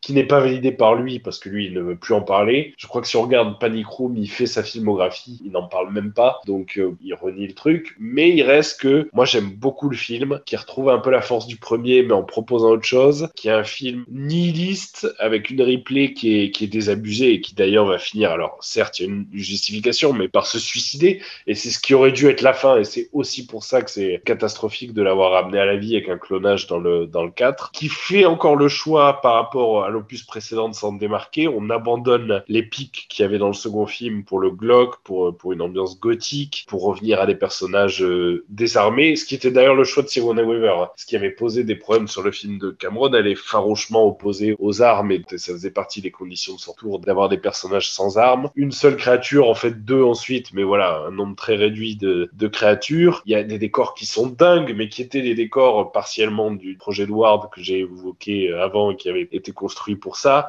La mise en scène, il y a des plans de, de caméra qui glissent.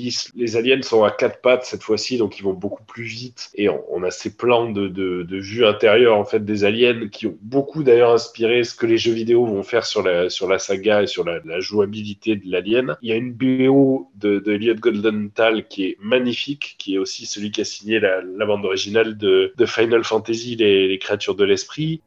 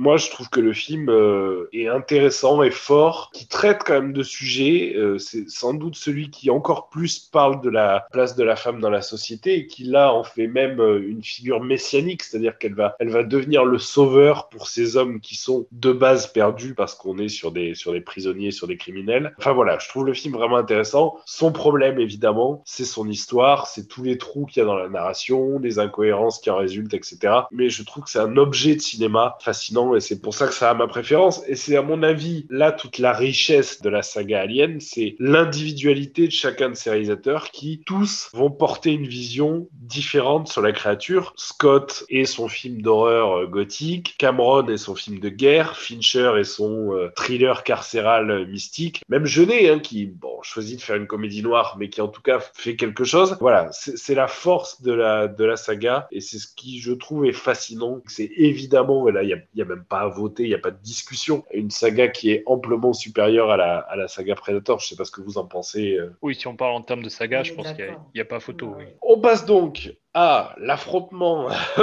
sur grand écran, puisque magie du cinéma, eh bien, Alien et Predator se sont déjà euh, rencontrés dans une euh, mini-saga en deux opus. Alors, comment ça arrive? Ça arrive suite au succès de Predator, en fait. L'éditeur Dark Horse euh, se dit qu'il y a du potentiel et va lancer une série de comics et espère réitérer le succès de ce qu'il a déjà fait quelques années avant avec Alien. Et puis, donc, les deux séries existent parallèlement, les deux séries fonctionnent. Il y a des comics Alien, il y a des comics Predator. Et fin des années 80, lors d'une réunion de travail, il y a Chris Warner, qui est un auteur, qui se dit, bah voilà, il faut se faire euh, se rencontrer ces, ces deux créatures. Et c'est à ce moment-là, finalement, que naît l'idée de l'Alien contre le Predator. D'abord en comics, le comics est publié en février 90, énorme succès. Et évidemment, comme les deux créatures appartiennent au studio Fox, en faire euh, un film devient une idée tout à fait concevable. Et c'est justement, et c'est ce que tu évoquais, Julien, de cette idée-là qu'on fait apparaître à la fin de, de Predator 2 dans le vaisseau des Predators tout un tas de choses. Hein. D'ailleurs, il y a des crânes de dinosaures qui laissent entendre que voilà, ils sont venus depuis, depuis très longtemps sur Terre, mais aussi ce, crâne de, du xénomorphe de l'alien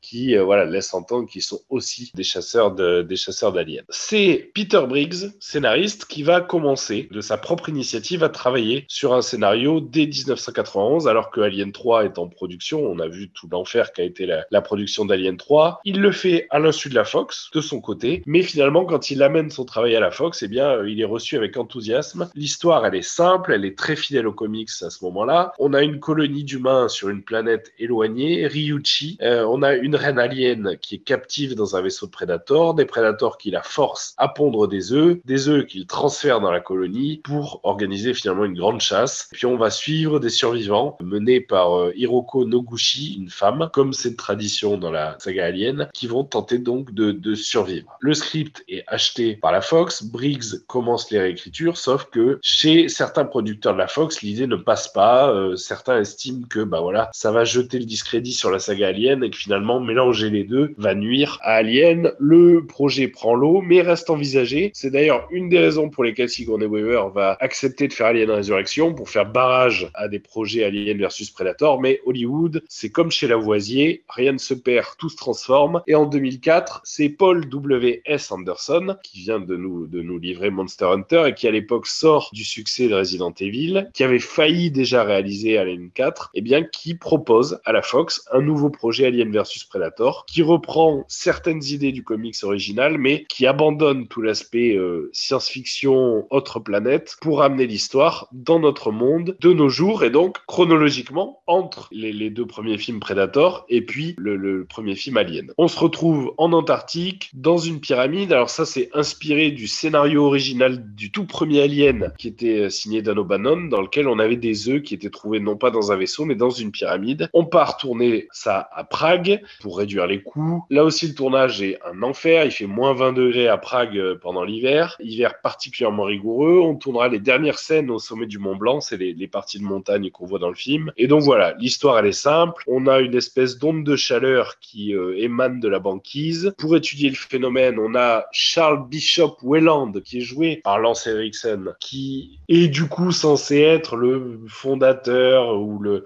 le père du fondateur, mais qui est, ce qui est un peu déconstruit, on le verra euh, si un jour on parle de, de Prometheus et de Covenant. On n'en parle pas aujourd'hui parce que ça, c'est à mon sens pas des films qui sont véritablement dans la, dans la saga Alien et on, on y reviendra quand on aura l'occasion d'en parler. C'est des films qui se désintéressent finalement de la créature pour parler d'autre chose, pour parler de l'humanité, du rapport au créateur, pour parler de, de l'âme, pour voilà. Donc c'est pour ça qu'on les a qu'on les a mis de côté. Bref, on a ces chercheurs de tous les pays qui sont embauchés par euh, Bishop Welland, qui les envoie dans l'Antarctique. Là, ils découvrent une pyramide et dans cette pyramide, eh bien en fait, on a une reine alien faite prisonnière par des prédateurs et qui vont chercher à créer des aliens, là encore pour organiser une chasse comme euh, comme évoqué dans le dans le scénario.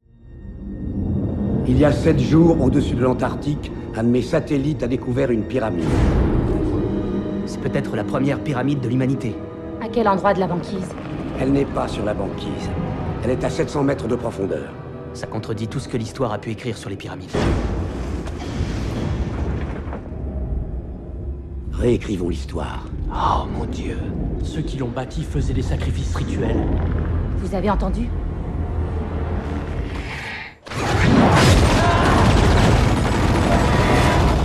C'était quoi ce truc Qu'est-ce qui se passe Faut sortir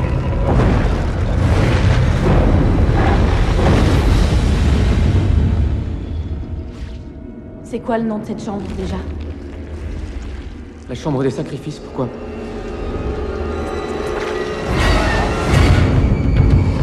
Leur histoire est gravée ici.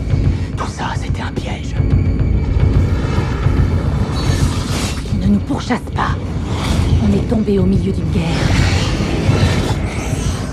Ils nous utilisent comme un pas.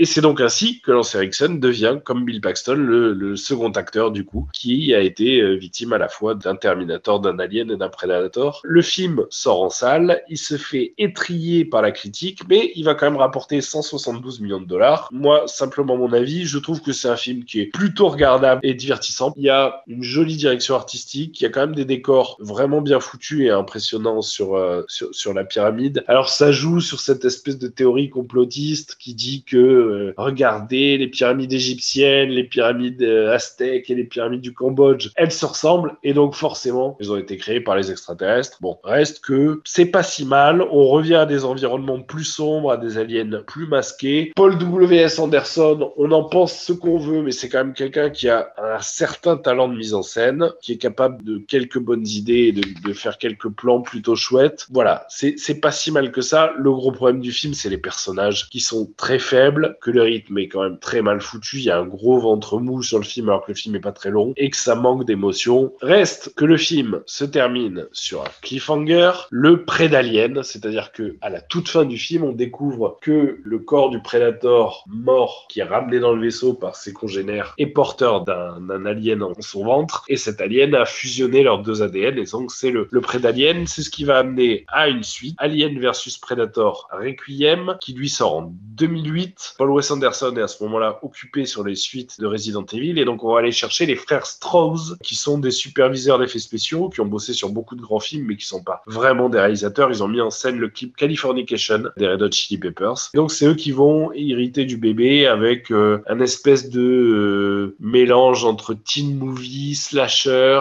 On a une petite ville américaine qui est en proie à une attaque de, de, de parce que finalement le vaisseau dans lequel le, le prédateur était s'écrase, aliens envahissent la ville, ils se multiplient, puis voilà, c'est la lutte entre la petite ville de, province américaine, euh, que l'espèce de, de frères Scott euh, locaux, contre euh, voilà toute cette bande d'aliens plus le prédateur qui essaie de réparer le, le truc en, en les supprimant, et le prédalien qui règne sur les aliens.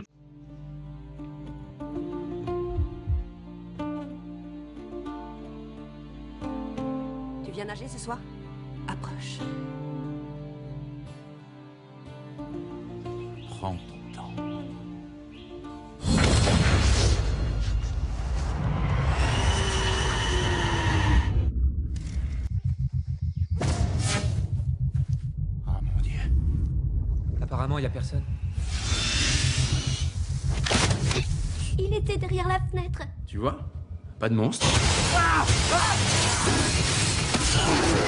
Le film est plutôt euh, marrant. Il est parfois trop sombre. Moi, je le trouve euh, pour le coup assez, euh, assez rigolo. C'est c'est vraiment un plaisir coupable. Il y a quand même des morts très marrantes auxquelles on s'attend pas. Voilà, le film est, est pas si mal fait. Le, le scénariste avait étudié, je crois, le comportement des gens face aux ouragans et aux incendies pour voir comment est-ce qu'ils réagissaient dans ce, ce type de situation. Reste que ça se termine à nouveau sur un cliffhanger puisque euh, à la fin du film, les humains connaissent l'existence des aliens, que dans la scène finale, l'arme du Predator est récupérée par les humains. Elle est confiée à une personne qui s'appelle Mademoiselle ou Madame Yutani, qui serait donc la fondatrice de Yutani, qui fusionnerait ensuite avec Wayland et qui euh, aboutirait au futur qu'on connaît, à cette compagnie qui est très présente dans tout l'univers de la saga Alien. Il devait y avoir un troisième volet, et là je vous dis on a eu de la chance, puisque là ça se passait dans le futur. Grâce à la technologie Predator, on arrivait à voyager loin dans l'espace. Les humains allaient sur la planète d'origine des aliens, et là il y avait un clan de Predator qui avait pris en chasse un énorme roi alien capable de voler. Ouf, le deuxième s'est planté, donc on n'aura pas eu droit à ça, et je pense que c'est tant mieux quel regard vous portez vous euh, sur ces films et sur la saga Alien versus Predator? Est-ce que c'était une bonne ou une mauvaise idée de les faire se rencontrer? D- Déjà, je, je rajouterais un petit élément sur euh,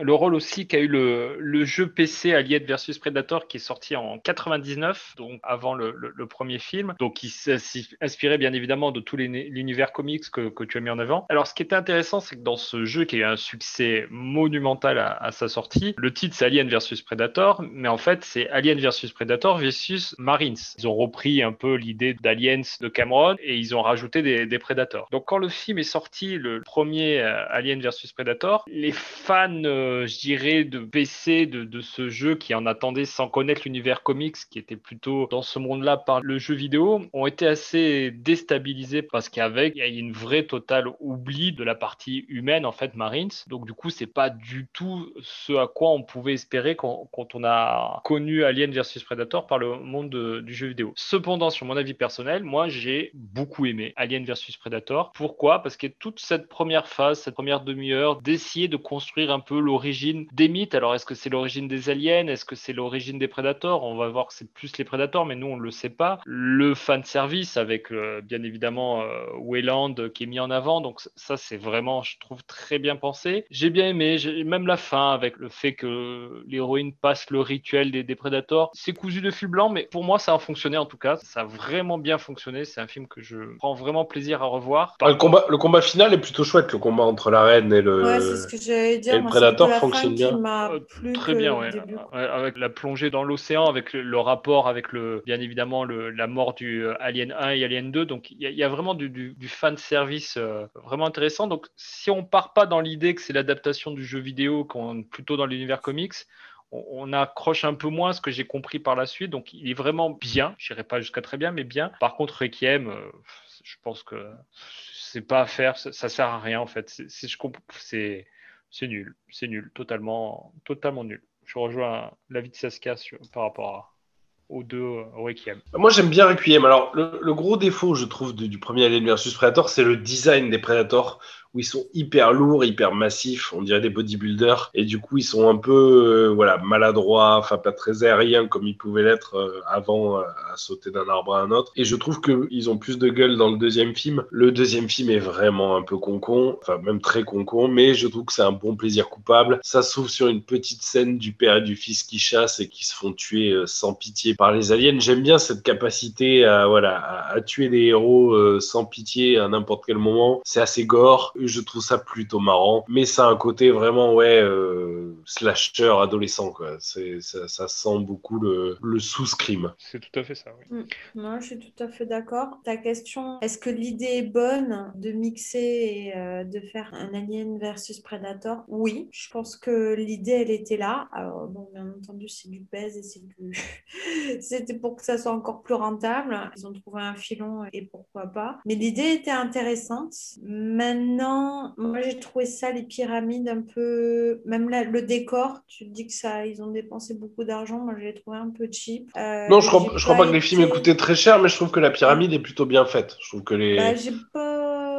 Bah, tu vois, moi, j'ai pas été sensible. Ça m'a un peu saoulée. L'héroïne, guide de montagne, je suis trop forte. On le sent, on devine tout. Par contre, la fin, euh, voilà, elle devient guerrière. Je sais pas. euh, j'ai plus adhéré. La baston, elle était pas mal. Ouais. La seule chose que j'ai aimé peut-être au début, c'est la compréhension. Les adolescents, voilà, on en sait plus sur les prédateurs. Comment euh, ils deviennent vraiment chasseurs, qu'il y a une hiérarchisation. Ça, j'ai aimé l'histoire du début sur ça, pas sur euh, les humains. Oui, le film a le mérite de développer, le, de développer la mythologie ça, je Predator. trouvais ça intéressant. Et après, comme vous, la suite, euh, il fallait pas le faire. Quoi. Alors, je serais seul euh, à trouver que Requiem est un pas si mauvais film avec une photo en plus plutôt, plutôt jolie.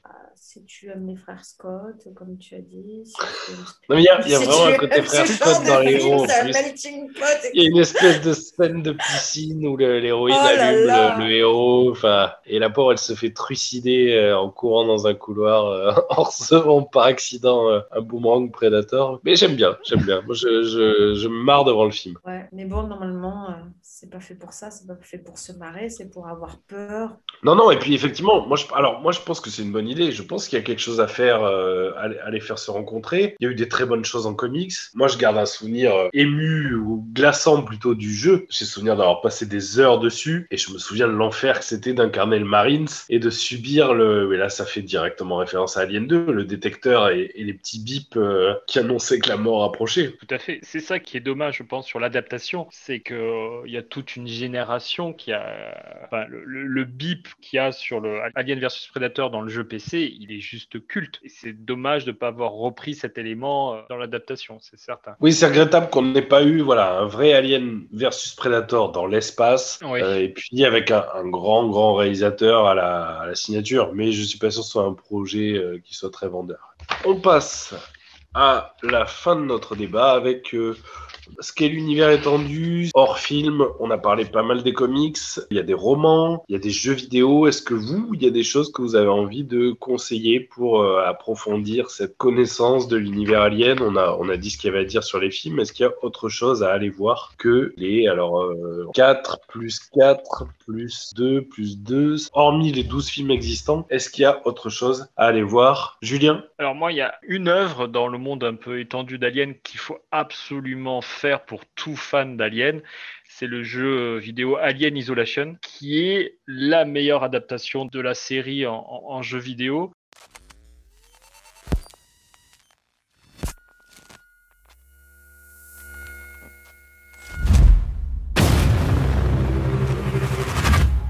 J'ignore si vous pouvez m'entendre. Je suis coincé ici, sur cette station.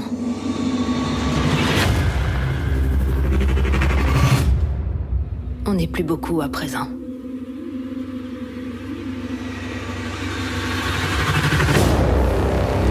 Quelque chose nous traque. Quelque chose qui devrait pas être ici. Peu importe où on se cache, elle finit toujours par nous trouver. Et déjoue tous nos plans. Maintenant, c'est moi qu'elle traque. On est tout simplement entre Alien, euh, le huitième passager, et Aliens. Bah, c'est tout simplement la fille euh, d'Hélène Ripley. Elle n'a aucune nouvelle de sa mère, hein, bien évidemment. Celle-ci, elle est euh, malheureusement dans l'espace en train de, dériver. Et qu'est-ce qu'elle va faire? Bah, Elle va tout simplement décider bah, de monter une opération pour essayer d'a- d'avoir des, des nouvelles sur la disparition de sa mère. Et bien évidemment, vous avez bien compris que ça va l'amener dans une situation un peu compliquée avec des aliens. Et j'en dis pas plus. Donc il y a vraiment ce choix intéressant de tourner vers la fille d'Hélène Ripley avec pas mal de scènes sur des flashbacks avec sa relation avec sa mère qui sont très intéressants. Et c'est un jeu qui fonctionne parce qu'il y a des phases de détente, il y a des phases de peur. Et, c'est vraiment celui qui s'inspire le plus du monde alien sans ce côté euh, guerre en fait. C'est vraiment très proche de Alien 1 et de Alien 3. Donc s'il y a un élément du monde alien que vous n'avez pas encore euh, traité et que vous, avez, vous êtes passé à côté de ce jeu vidéo, même pour ceux qui sont pas fans, vous le mettez en mode ultra euh, easy, vous, vous en profitez comme un film interactif. C'est vraiment très très intéressant. Sur le monde, sur le système de peur, sur, sur l'esthétisme. D'ailleurs, quand vous regardez la, photo très verte, très, très proche du 1, avec une vraie histoire et je pense des, vrais fans euh, à l'origine du projet. Oui, je suis ravi que tu en parles. Euh, ravi que tu en parles parce qu'effectivement, je trouve que c'est un jeu exceptionnel en termes de qualité, ce qui est, ce qui est rare dans le, dans le monde des adaptations. Là, pour le coup, c'est un vrai jeu qui, en tant que tel, est, euh, passionnant pour, pour le jeu qu'il est et qui, en plus, trouve une place euh, voilà, parfaite dans la saga et qui n'est pas du tout voilà, quelque chose de forcé. C'est un jeu auquel il faut jouer et qui parvient à beaucoup faire ressentir l'ambiance du tout premier film, je trouve. Et, et à noter par rapport à ça, il y a des montages sur internet, uniquement des cinématiques pour ceux qui sont pas spécialement jeux vidéo. Je crois que c'est un montage qui fait presque 1h52 uniquement avec les cinématiques. C'est vraiment très très bon. Merci. Alors pour ma part, je vais vous parler juste de livres parce qu'il y a des, des chouettes choses à lire. Il y a différents types d'œuvres. Il y a des romans euh, adaptations qui sont finalement les romans des films. Il y a les trois premiers films qui ont une adaptation en tant que roman qui ont été écrits par Alan Dean Foster. Euh, et puis un quatrième, euh, donc pour Alien la Résurrection, qui est écrit par Anne Crispin, qui sont plutôt bien écrits, qui apportent des nouveaux détails euh, sur l'histoire. Donc ça permet d'avoir un peu des, scènes inédites. Le premier donne plus d'informations par exemple sur la famille de Ripley et le quatrième, lui, donne plus d'informations sur le clonage de Ripley. Donc voilà, c'est des, des livres qui permettent de se replonger par un biais différent dans l'histoire des films et qui sont pour le coup euh, relativement euh, relativement intéressants.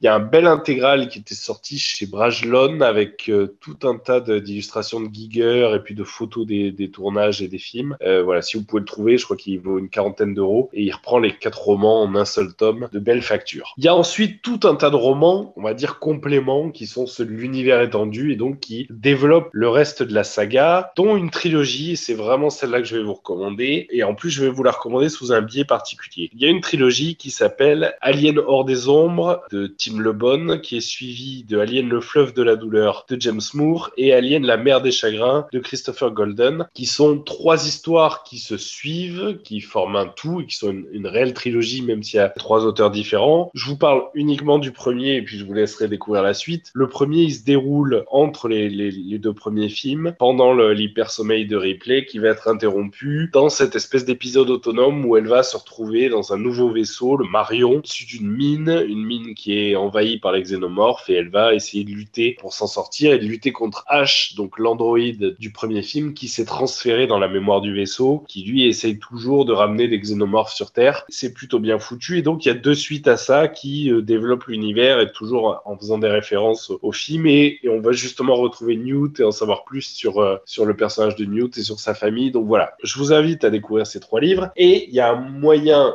de le faire parce que ces films ont fait l'objet d'adaptations. Alors ce serait réducteur que de parler d'audio-livres, mais c'est fait par Audible, donc qui est la base de livres Amazon, si je dis pas de bêtises. Et ils ont fait ça euh, sous forme de récit audio. Donc tout est fait, il y a quasiment pas de narrateur, tout est fait avec un casting vocal qui joue les dialogues, plus des effets sonores qui ont été euh, repris chez la 20th Century Fox, donc qui sont des vrais effets sonores des films. On a un casting de haute qualité avec les vrais acteurs, notamment. Euh, on a Tania Torrens, qui est la voix française de Sigourney Weaver, qui fait la voix de Ripley, et c'est un bonheur à écouter. Alors, ça demande de l'attention, c'est pas un truc à écouter dans les transports ou voilà, mais on se met dans son lit, on écoute ça le soir, euh, les yeux fermés dans le noir, et on vit ça comme si c'était des films.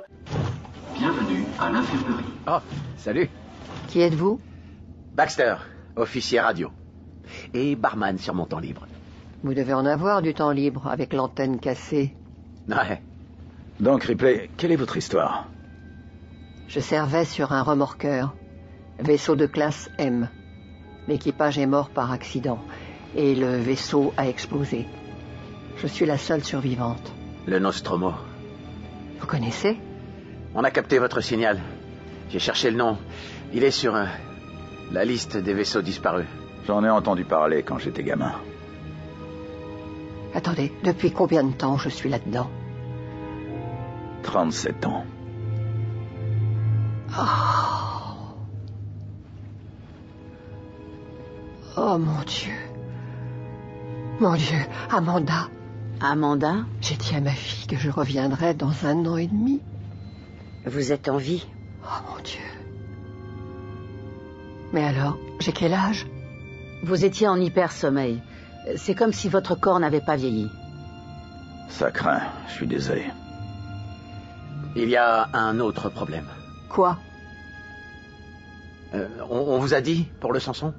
C'est qui, Samson? Ok. Ordinateur, connecte ce terminal aux archives. Connexion établie. Voici le Samson. Notre dernière navette opérationnelle stationnée sur le seul quai restant. Elle est là depuis 77 jours. En quarantaine. Je peux savoir pourquoi? C'est là que ça devient marrant. À cause de ces choses. Ah non. Non. Non, pas ça, non. Non. Eh, non, on se calme. non, sédatif. Donc les trois existent sous ce format-là d'expérience euh, auditive. Et puis il y a aussi l'adaptation du scénario perdu d'Alien 3 de, de William Gibson qui existe, qui est peut-être un peu moins intéressante, mais qui est quand même un, plaisir à découvrir. Et en parlant de ces scénarios perdus, alors il y a plein de choses à lire en comics, mais si on aime les films et qu'on a envie de comprendre d'où ils viennent, je recommande au moins deux. Donc chez Vestron, Vestron, je sais pas comment on dit, il y a tout un tas de comics qui sont sortis, Alien Predator, euh, Alien versus Predator, il y a toute une saga euh, Prometheus, Fire and Blood, etc. Ce que moi je vous recommande, c'est ce scénario perdu d'Alien 3, le scénario abandonné de William Gibson. Donc c'est celui qui euh, met en opposition les capitalistes de la Weyland Yutani contre euh, une espèce d'union communiste, voilà, dans un, un remake de la guerre froide avec l'alien en guise d'arme nucléaire. On retrouve X, donc voilà, c'est passionnant euh, et c'est intéressant de voir ce qu'aurait pu être Alien 3. Et même chose pour le scénario original de Dan O'Bannon pour le tout premier film, qui est lui aussi un scénario euh, abandonné. Ben, il y a une adaptation en comics. Les deux sont plutôt bien dessinés, donc c'est assez agréable à lire. Voilà, c'est en tout cas moi les deux comics que je que je recommande. Et, et les noms de ce ces est- adaptations comics et- alors, c'est Alien par Dan O'Bannon, le scénario abandonné, et Alien 3 par William Gibson. Le scénario abandonné, ça vaut 17 ou 18 euros à peu près. C'est moins de 20 euros et ça se trouve assez aisément. C'est des petits formats assez épais et c'est c'est plutôt très chouette. Et après, ils ont sorti plein plein de choses sur ces univers-là. Je me permets de, de rebondir sur, sur Ouais. l'une de tes recommandations. Effectivement, je trouve que livre audio, c'est vraiment réducteur. Je pense que c'est plutôt bande sonore à disposition. Pour faire la comparaison, Alien, ça s'écoute. C'est une série où, où les sons ont toujours eu une dimension euh, très importante. Le Seigneur des Anneaux, ça se lit, ça se regarde pas. Peter Jackson, si tu nous écoutes. Mais Alien,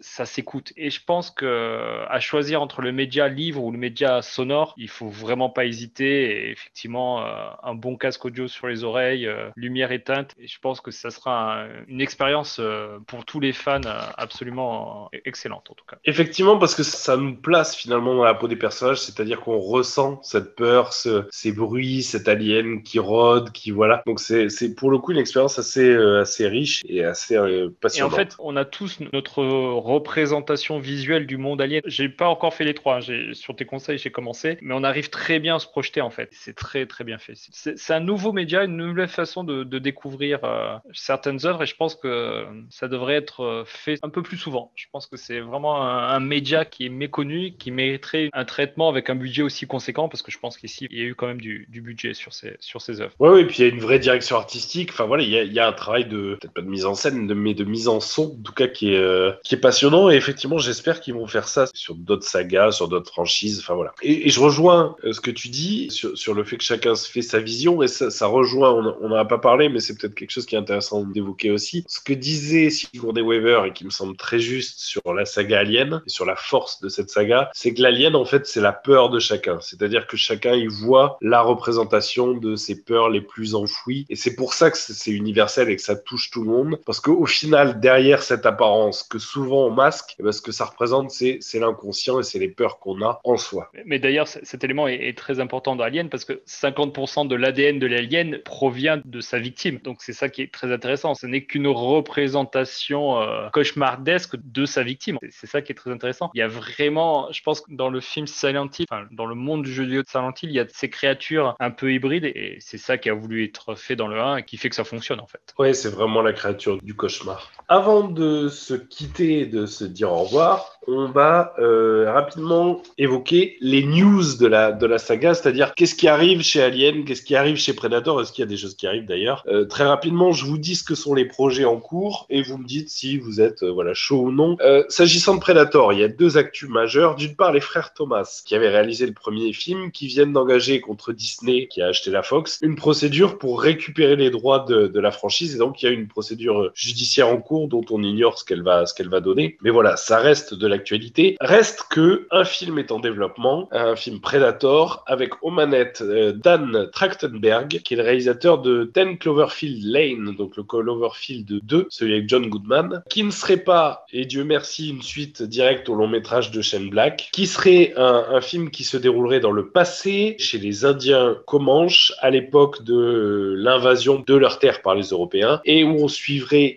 une jeune indienne, accompagnée de son petit frère Taabe, Ki qui se rebellerait contre les traditions de son peuple et qui souhaiterait devenir une, une guerrière et qui donc se verrait dans ce cadre-là confrontée à un prédateur. Euh, le titre provisoire du film, c'est Skulls, qui fait évidemment euh, référence au trophée de crâne humain des prédateurs. Et le tournage doit là démarrer, euh, soit ça va démarrer, soit ça vient de démarrer au Canada, à Calgary. Est-ce que ce projet vous intéresse ou pas? Ça, ce qu'il a. Ouais, bah de ce que j'étais déjà pas au courant, de ce que tu me dis, ouais, il y a toujours un intérêt hein, quand on a été élevé à ce genre de film, on a toujours envie de voir la suite pour se faire son idée, on verra. Écoute, Euh, mais ouais, ouais, j'ai- j'irai voir. En tout cas, il y a un intérêt pour moi. Julien. Je t'avoue que euh, quand on développe autant une histoire parallèle sur euh, l'héroïne qui se rebelle, Predator, il n'a pas besoin de ça, il suffit à lui-même. Donc j'ai un peu peur. Si j'ai envie de voir des aliens dans un monde de, de cow-boys, ben, j'y retournerai voir. Euh, je crois que c'est Cowboy et Alien ou quelque chose comme ça. Très bon film. euh. Cowboy euh, contre envahisseur, je crois. Ouais, quelque chose comme ça. Non, j'ai un peu peur. Je t'avoue que j'ai un peu peur. Olivier, Predator contre les Indiens. faut savoir s'arrêter. Pardon Non, je te suis. J'avais vers ta phrase. Il faut savoir s'arrêter et arrêter de décliner à toutes les sauces, de peur de, de dégoûter le public. Et de, voilà. Moi, je, ça ça m'attire pas plus que. Voilà, J'ai vu le premier Predator, euh, je le garderai bien en mémoire et puis euh, j'irai pas voir un peu ce qui se fait derrière après. Ça m'intéresse pas. Ok, bah écoutez, moi, euh, pourquoi pas? Pourquoi pas? Parce que l'idée d'un Predator dans le passé, ça me semble être propice en fait, le, le- le côté rite des Indiens, qui- peuvent aussi avoir ce côté chasseur, ce côté etc.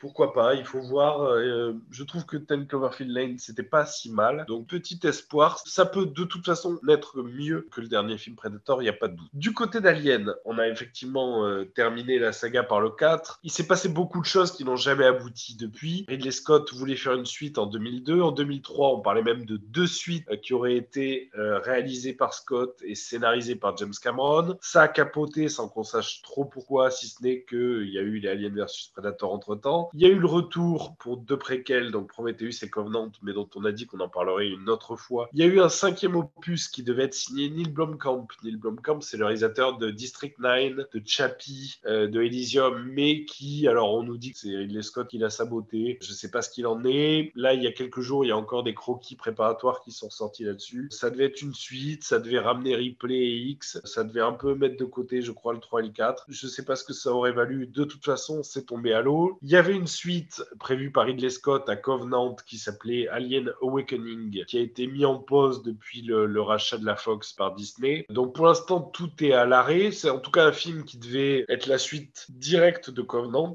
On aurait suivi l'androïde David traqué par des ingénieurs qui auraient survécu au génocide qu'il a perpétré et on se serait euh, acheminé à la fin du film sur la planète euh, originale de la, de la saga Alien, LV426. Voilà, c'est un projet qui est en stand-by et qui possiblement ne verra, ne verra jamais le jour. La dernière véritable annonce, c'est décembre 2020. Disney a annoncé qu'il y avait une série en préparation euh, entre les mains du créateur des séries Fargo et Légion, Noah Hawley. Donc voilà, est-ce que vous avez envie d'une série Alien? Julien? Alors oui, oui, ça c'est un véritable fantasme. Je pense que par exemple une série sur euh, la colonisation de la ville minière, de la planète minière, ça serait très très intéressant. Sauf que c'est pas compatible avec Disney. Je suis pas anti-Disney, hein, ce qu'ils font c'est très bien, mais c'est pas leur monde. Qu'est-ce que va pouvoir faire Disney avec le, monde d'Alien? Donc j'aurais dit oui, mais tout sauf Disney. Donc euh, vraiment en, attente, mais je, je comprends pas comment ils vont pouvoir gérer leur cahier des charges avec cet univers. Ça, ce qu'il y a des attentes sur cette série? Oui, ça me donne envie de, de voir, hein, euh, de continuer. Est-ce que tu es sûr que c'est Disney ou c'est pas Stars? Ça va être vraiment Disney euh? Ah bah c'est Disney, donc c'est produit par, par Disney. Les films Alien et les films Predator sont sur le volet Stars, donc le volet adulte de, la plateforme Disney+. Mm. Ça devrait, à mon sens, aller sur, sur la plateforme Disney+. De toute façon, il n'y a, y a pas d'onglet autre pour ça.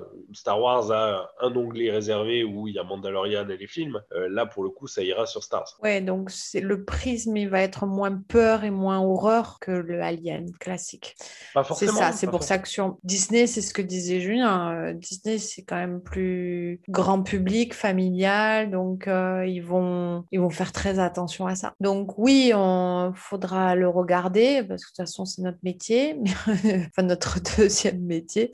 Oui, il faut pas s'attendre peut-être aux sensations euh, voilà du départ avec Alien, c'est tout. Après, Disney a racheté la Fox pour avoir ces catalogues-là, pour avoir euh, les X-Men, mais pour avoir aussi Alien, Predator, enfin tout ce qui fait la richesse du catalogue de la Fox. Donc, euh, je sais Oui, mais c'est l'identité Disney. ouais. Tu, tu changes Oui, mais à la fois, on peut pas faire un alien familial, donc à voir. Mais pour le coup, quand je vois ce qu'ils ont été capables de faire sur Star Wars et même chez Marvel, la qualité des séries qu'ils produisent sur leur plateforme, je suis assez enthousiaste à l'idée de me dire Alien va arriver là-dessus. Bah, un dernier mot pour tous ceux qui, qui ont la chance de ne pas avoir encore découvert cette série. Je pense que il faut au moins voir les, les- les trois premiers Aliens et le premier Predator. Je pense que si on doit se focaliser sur, sur quatre euh, films, après, ce sera plus des films pour des, des fans, mais n'importe quel cinéphile prendra, je pense, quand même un peu de plaisir sur ces, les trois premiers Aliens et, et le premier Predator. D'autant plus, peu- ça n'a pas si mal vieilli, donc je pense qu'ils ouais, ils vont sûrement accrocher. C'est indispensable dans votre culture euh, euh, cinéma. Si c'est pas déjà fait, euh, filez vite le faire. D'autant que le, le temps que vous avez passé à écouter ce podcast, vous avez déjà le temps d'en voir au moins deux. on passe aux recommandations et ensuite on se dit au revoir. Vous avez des véganines ou de l'aspirine suractivée Ah ben non, ça j'ai pas, mais j'ai de l'acide acétylsalicylique, sans marque, c'est vrai, mais on en a 600 comprimés pour le même prix qu'une boîte de 300, ben parce qu'ils ont une marque. Avouez que sur le plan financier, il y a quand même du rendement. Eh attention, hein, c'est un vrai saumon fumé de Nouvelle-Écosse, du Canadien, 24,95$ la livre. Mais une fois passé en note de frais, ça ne revient plus qu'à 14,12$. Pour le fisc, la promotion, c'est déductible. C'est pour ça que j'invite mes clients et que j'invite pas les copains. Alors Paul, tu te marres bien?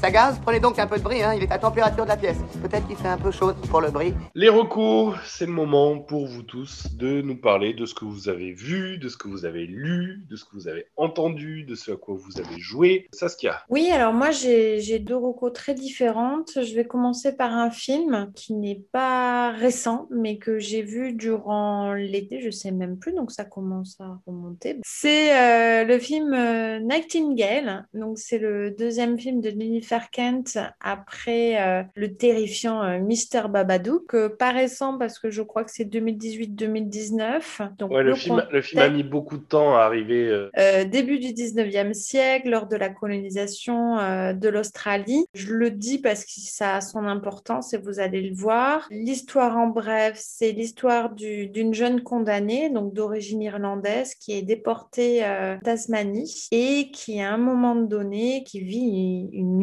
euh, d'horreur, mais vraiment d'horreur. Donc, euh, on l'a détruit en une nuit et qui l'a détruit? Ce sont ces soldats anglais, ces salauds, ces cruels anglais. Donc, euh, voilà, on la suit tout le long du film dans sa quête de vengeance. Elle n'est pas seule, elle est accompagnée d'un aborigène. Ils forment un, duo qui se construit au fur et à mesure pour sublimer à la fin. C'est vraiment une histoire d'amitié. C'est très bien écrit. L'écriture, elle, est brillante, elle est brutale. C'est vrai que ce film contient des scènes, on peut dire traumatisantes, des scènes sanglantes, même peut-être pour certaines euh, insoutenables, mais aussi des scènes sur la beauté de la forêt tasmanienne, une forêt euh, qui donne une certaine ambiance. Alors pas que la forêt aussi, il y a c'est la nuit, ça a son importance aussi. Donc euh, nuit plus forêt nous embarque dans une atmosphère mystique et peut-être frôlant le maléfique. C'est vraiment un film qui m'a pas choqué, mais qui m'a bousculé. Vous entendrez souvent euh, de ce film, euh, c'est trop horrible, c'est trop brutal, euh, cette femme, elle est tout le temps dans la violence. Oui, il y a des scènes violentes, mais c'est tellement beau. J'ai pleuré, j'ai eu peur. Ouais, ça m'a vraiment bouleversée. Donc, si vous n'êtes pas une chochotte, vraiment, je vous recommande. Vous deviez signer mon ordre de libération, monsieur. Il y a trois mois maintenant. Je décide quand tu pars et quand tu restes.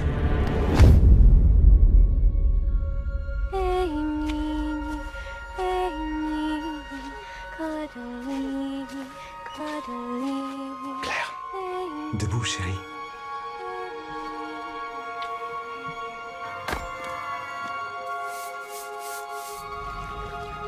Armes sur l'épaule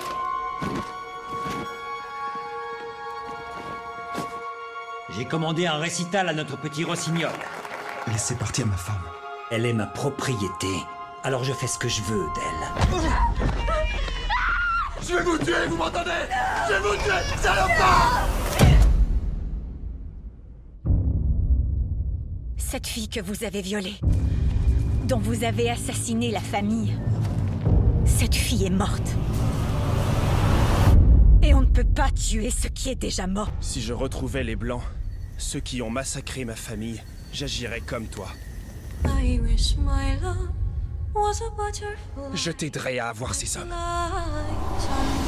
Et je change complètement avec ma deuxième reco qui n'a rien, rien à voir. Une série, une série récente que vous trouverez sur Prime Video. C'est la série Mixte. Mixte pour euh, mixité scolaire. On est à l'aube des années 60, enfin de, la- de 1968, où euh, on vit euh, l'histoire du lycée qui ouvre les portes aux filles. Donc se mélangent les garçons et les filles. Voilà, révolution pour certains, aberration pour d'autres. Moi, je me suis attachée euh, bah, à la fois aux professeurs et aux élèves, à ces histoires qu'ils créent, à- au fait qu'ils se cherchent, qu'ils apprennent à se connaître, à vivre ensemble. Bah, J'ai dévoré euh, les sept premiers épisodes. Après, je vous avoue, c'est peut-être pas euh, la série de l'année, mais euh, c'est bien frais, c'est bien fun, c'est- très sympa et, et je vous le recommande aussi.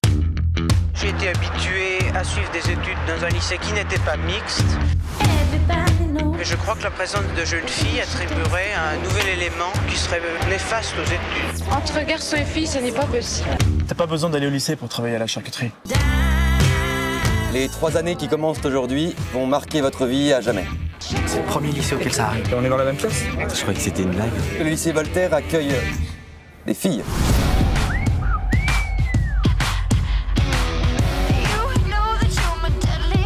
J'ai l'impression que tout le monde me regarde. C'est pas qu'une impression. Tu penses qu'en seconde, elles ont déjà des seins Ça, ça te rappelle quelqu'un?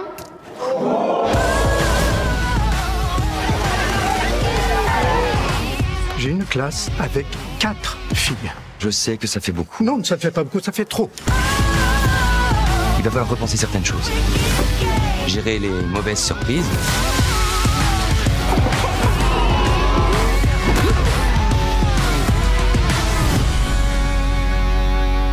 Sait me dire ce que ça signifie. Alors Personne?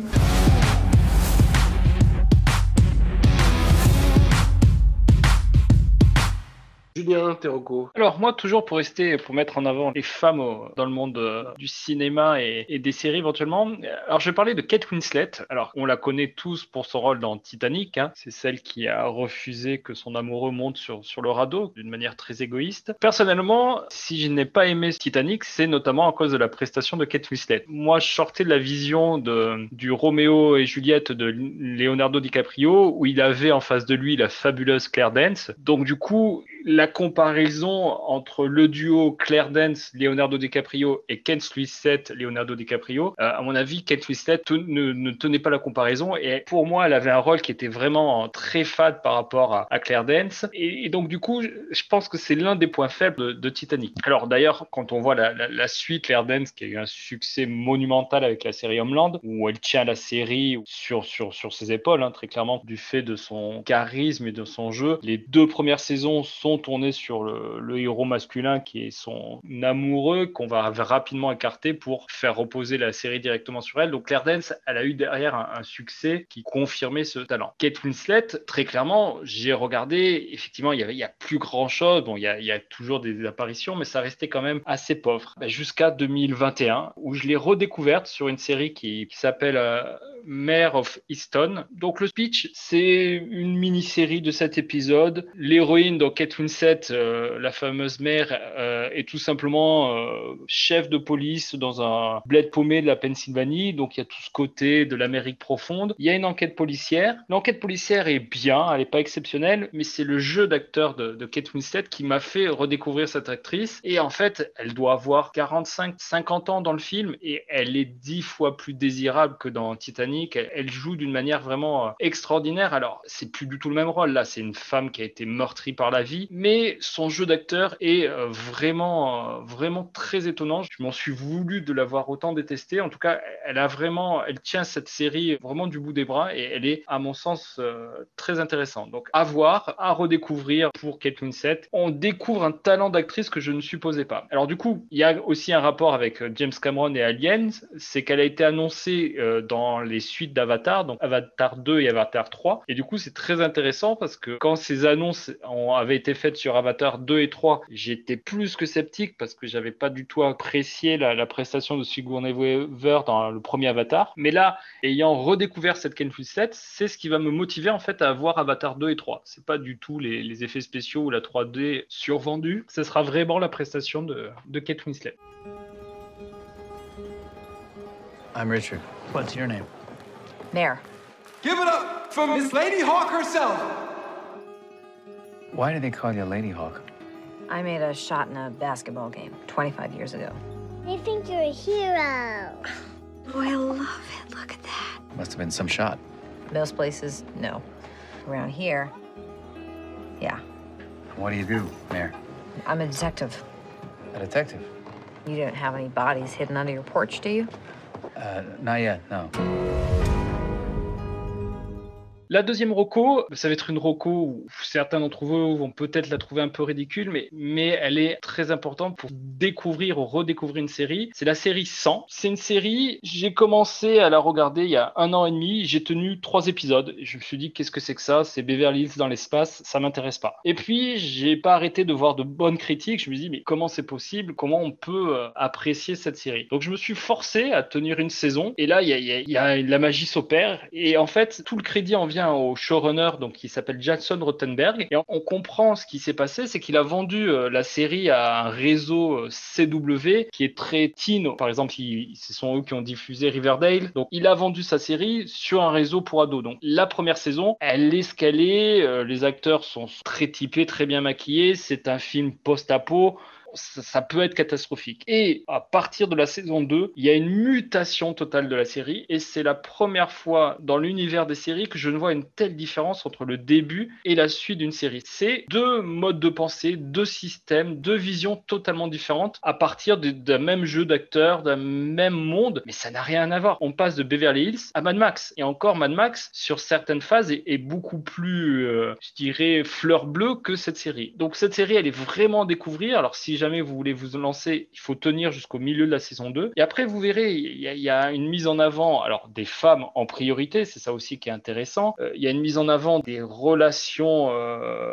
entre femmes, mais d'une puissance qui a jamais été vue au cinéma. C'est vraiment quelque chose euh, de très intéressant. On n'est pas là pour donner deux plans de jolies blondes qui vont s'embrasser. On est vraiment ici sur la création d'une relation amoureuse très puissante qui, qui est vraiment euh, très étonnante dans un monde post-apo où c'est le désespoir total. À partir de la saison 2 jusqu'à la fin de la saison 5, c'est du désespoir. Donc il y a vraiment un passage saison 3, saison 4 qui, à mon sens, dans l'univers post-apo, le mieux traité, tout film confondu, tout livre confondu, tout jeu vidéo confondu. Alors je place la barre très haute, mais je, trouve que la, gestion de l'humanité post-apo est vraiment très bien gérée dans cette série. Et dernier point, et j'arrêterai de parler parce que je parle déjà beaucoup trop, c'est une série qui sait conclure. C'est une série qui a été planifiée par le showrunner Jason Rottenberg. Il avait une idée Il a réussi, à, à mon avis, à enfumer le studio sur sa première saison, mais lui, il avait un plan. Et pour preuve, la série, elle s'appelle 100 et il y a 100 épisodes. Et il y a des allusions dans la saison 2, saison 3. On se dit, tiens, pourquoi ils nous font 2-3 épisodes là-dessus? Ça n'a aucun intérêt. En fait, bah, toutes les réponses, elles apparaissent dans la dernière saison. Et voilà, c'est vraiment quelque chose qui est très bien construit. C'est une série qui évolue avec ses personnages, mais d'une manière comme il m'a jamais été donné de voir, avec une vraie puissance. Mais le problème, c'est qu'il faut tenir euh, une saison et demie. Donc voilà, ça, c'est ma petite recommandation. La dernière saison est sortie sur, euh, Netflix. Donc euh, si vous avez eu, pas encore eu l'occasion de voir cette saison, faites-vous violence pendant une vingtaine d'épisodes et après vous verrez, c'est à mon sens exceptionnel. Ça donne envie. Ça donne envie. Et là, du coup, là, donc là, la série est terminée. Oui. euh, et la fin est à la hauteur. Très clairement, alors c'est très rare de, de- de finir des, des- bien des séries. On va pas parler de Walking Dead qui s'est complètement raté, qui arrive pas à s'en sortir. On va pas reparler de Goth où bon, ça peut être critiquable. Là, il y a un parti pris qui est mis en avant. Je peux pas le dire parce que je veux pas vous spoiler, mais avec des thématiques que j'ai développées dans Alien qui sont récurrentes. Et il y a un véritable parti pris et il y a une fin. Honnêtement, je pense que si vous aimez le monde post-apo avec toutes ces questions sur bah, comment réagirait l'humanité face à, à cette situation de post-apocalyptique, bon là, vous avez toutes les réponses parce que voilà, c'est toutes les, les- les- questions qu'on voit dans les livres de science-fiction, qu'on voit dans, dans les ouvrages euh, plus marqués cinéma. Ils sont tous traités, tous envisagés et c'est vraiment très étonnant en tout cas. Tu nous parles de 20 épisodes, euh, voilà, à se taper, alors que c'est pas très important, ça fait quand même 14 heures de temps. On peut sauter ou... Ah non, tu peux. elle- C'est ça le génie de. Alors, ça le... Ouais, t'es alors- obligé pour suivre le... Ouais, Alors, attention, il y a les a deux, trois ça. premiers, les deux, trois premiers qui sont assez lourdingues parce que c'est Beverly Hills. Après, progressivement, ça, ça monte en gamme. Ils sont bien. Il n'y a pas 17 épisodes euh, horribles à voir et ça devient intéressant dès le 4 ou 5e épisode. Mais en fait, il y a une telle différence de niveau entre ces 20 premiers épisodes et fin de saison 3, début saison 4, mais ça reste agréable dès le 4e ou 5e épisode. C'est vraiment les deux, trois premiers épisodes. Il faut être prévenu en fait. Mais une fois qu'on a passé Ok, parce ça, que tu m'as fait peur avec les 20 non, non. Non, mais la vraie puissance, il y a un tournant dans la série que j'ai pas envie de spoiler, mais où tu vas le comprendre. Tu vas comprendre à quel moment la série elle bascule. Au C'est au milieu de la, 17e épisode. au milieu de la saison 2. Pour une série de ce genre-là, tu t'y attends pas du tout et c'est vraiment à voir. En tout cas, pour ceux qui aiment les séries, pour voir euh, comment une série doit se construire, comment elle doit avoir un début, une fin, je pense qu'il y, a- il y a vraiment une leçon de, de gestion de série à apprendre sur, sur ce visionnage. Ça fait 97 ans qu'une apocalypse nucléaire a tué tout le monde sur Terre. Prisonnier 319, face au mur. Prisonnier de l'Arche, on vous a offert une seconde chance. On ignore ce qui vous attend.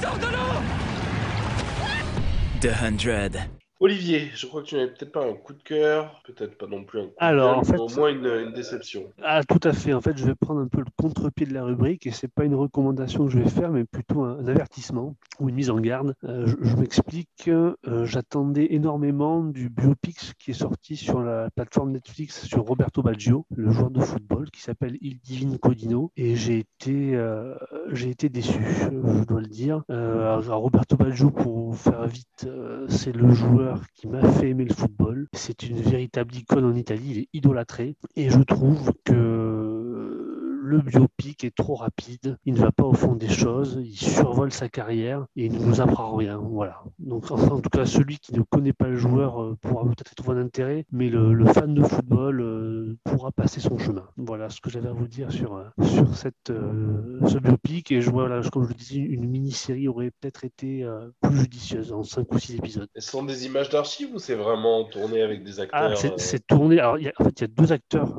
alors, je ne pourrais pas vous dire le nom des acteurs, mais il y a bien sûr Roberto Baggio qui est joué et euh, son coach Arrigo Sacchi. Et ils ont, euh, ils ont reproduit euh, les buts d'époque de la Coupe du Monde de 94. Enfin voilà, tout, est, tout a été mis en scène et c'est plutôt, c'est plutôt pas mal tourné. Il y a de jolies images, mais ça ne nous explique pas, je trouve, pourquoi Roberto Baggio est idolâtré en Italie. On, ne sait pas pourquoi il, y a un tel rapport avec les supporters. Ah, Ça, ça, va pas au fond des choses. C'est une petite déception, cette série. Nous sommes à 10 minutes de la fin de la première mi-temps et Baggio a l'occasion de donner l'avantage à la squadra. Le dîner est prêt À table J'ai signé avec la Fiorentina. Pour 2 milliards 700 millions. Comme ça, tu pourras me rembourser toutes les fenêtres que t'as cassées dans l'atelier. Parce que toi, pour nous tous, tu es comme Maradona pour les Argentins. Ton agent est bouddhiste, ta femme aussi est bouddhiste, mais... Moi, je me convertirai pas, je te préviens. Le tournoi commence maintenant. Je veux dire que si à chaque fois que je touche la balle, je dois la passer tout de suite, comment je peux faire si je veux dribbler? Tu penses qu'à toi, jamais aux autres. Non mais c'est toi qui m'as toujours rabaissé par rapport à eux. T'as jamais cru en moi, pas une fois. Il y a une chose que tu ne dois jamais oublier. C'est que tout dépend de toi.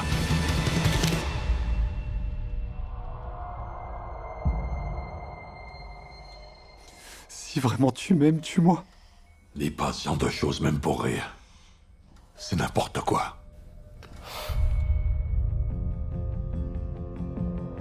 Più di vent'anni in un pallone. Più di vent'anni. Je crois que tout le monde t'aime parce que t'as perdu cette finale. Tu leur as montré que t'es humain. C'est toi seul qui décide du sens à donner à ta vie. Alors tu vas te bouger. Alors, tu t'attends à ce que je te prenne pour la Coupe du Monde Giovanni, tu sais bien que ce sera sa dernière Coupe du Monde. C'est parce qu'il a besoin de nous. Il a besoin de voir sa famille. On est juste content. Pourquoi?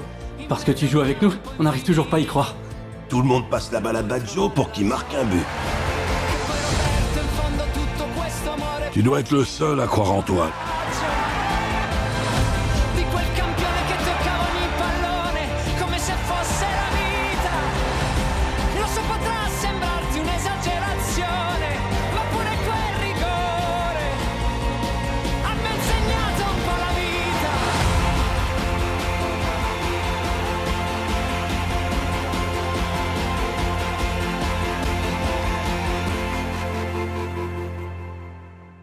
Je termine par ma recommandation, un mot, mes recommandations. D'abord, je rejoins entièrement ce qu'a dit Saskia sur The Nightingale, qui est un film euh, fabuleux, qui est un film coup de poing, qui est pour moi d'ores et déjà dans mon top 5 des films vus cette année, qui est effectivement un film qui est rude et pour lequel il faut se préparer en se disant voilà, on va affronter quelque chose de compliqué et quelque chose qui est véritablement un, coup de poing dans le ventre. Après, le film n'est pas gore en soi, la violence est souvent hors champ, il n'y a pas de... C'est un film où il y a un viol, mais le viol est... voit à peine une épaule dénudée. Enfin voilà, c'est vraiment pas un film qui est, qui est démonstratif. C'est un petit peu, ça reprend ce principe qui était euh, très fréquent dans les années 70 de ces films de rape and revenge. Donc on a un viol, une vengeance, sauf qu'il y avait toujours dans ces films-là une espèce de, de dégueulasserie, de voyeurisme un peu malsain. Là, c'est tout sauf ça. C'est un film puissant, c'est un film brillant. Mister Babadook était déjà un film intéressant, mais là, euh, on va au-delà et vraiment, voyez-le. Euh, mes Quand tu recommandations. parles de, quand tu parles de, de voyeurisme, tu penses à Ouais. Délivrance ou à King Kong Sur- sur Ouais, non, où- il y a quelques Charles Bronson aussi, euh, des, des suites du Justicier de la ville, là. Enfin, ouais, tout, tout cette- toute cette veine de films, euh, il y a pas mal de cinéma italien aussi dans ce genre-là, ouais, qui sont assez, euh, assez prétextes en disant, bah, c'est l'occasion de montrer un peu de nichon et puis ensuite un peu de violence. Euh, là, pour le coup, on est très très loin de ça. Ma recommandation, je vais vous parler manga, je vais vous parler animation et je vais vous parler d'une découverte. Alors, j'arrive un peu après la pluie. Je vais vous parler de Fire Force, qui est un manga qui compte déjà presque une trentaine de tomes au Japon, qui en compte 19, puisque le 19e tome vient de sortir en France euh, chez Kana au prix de autour de 6 euros le tome. Euh, Fire Force, c'est quoi? C'est un neketsu.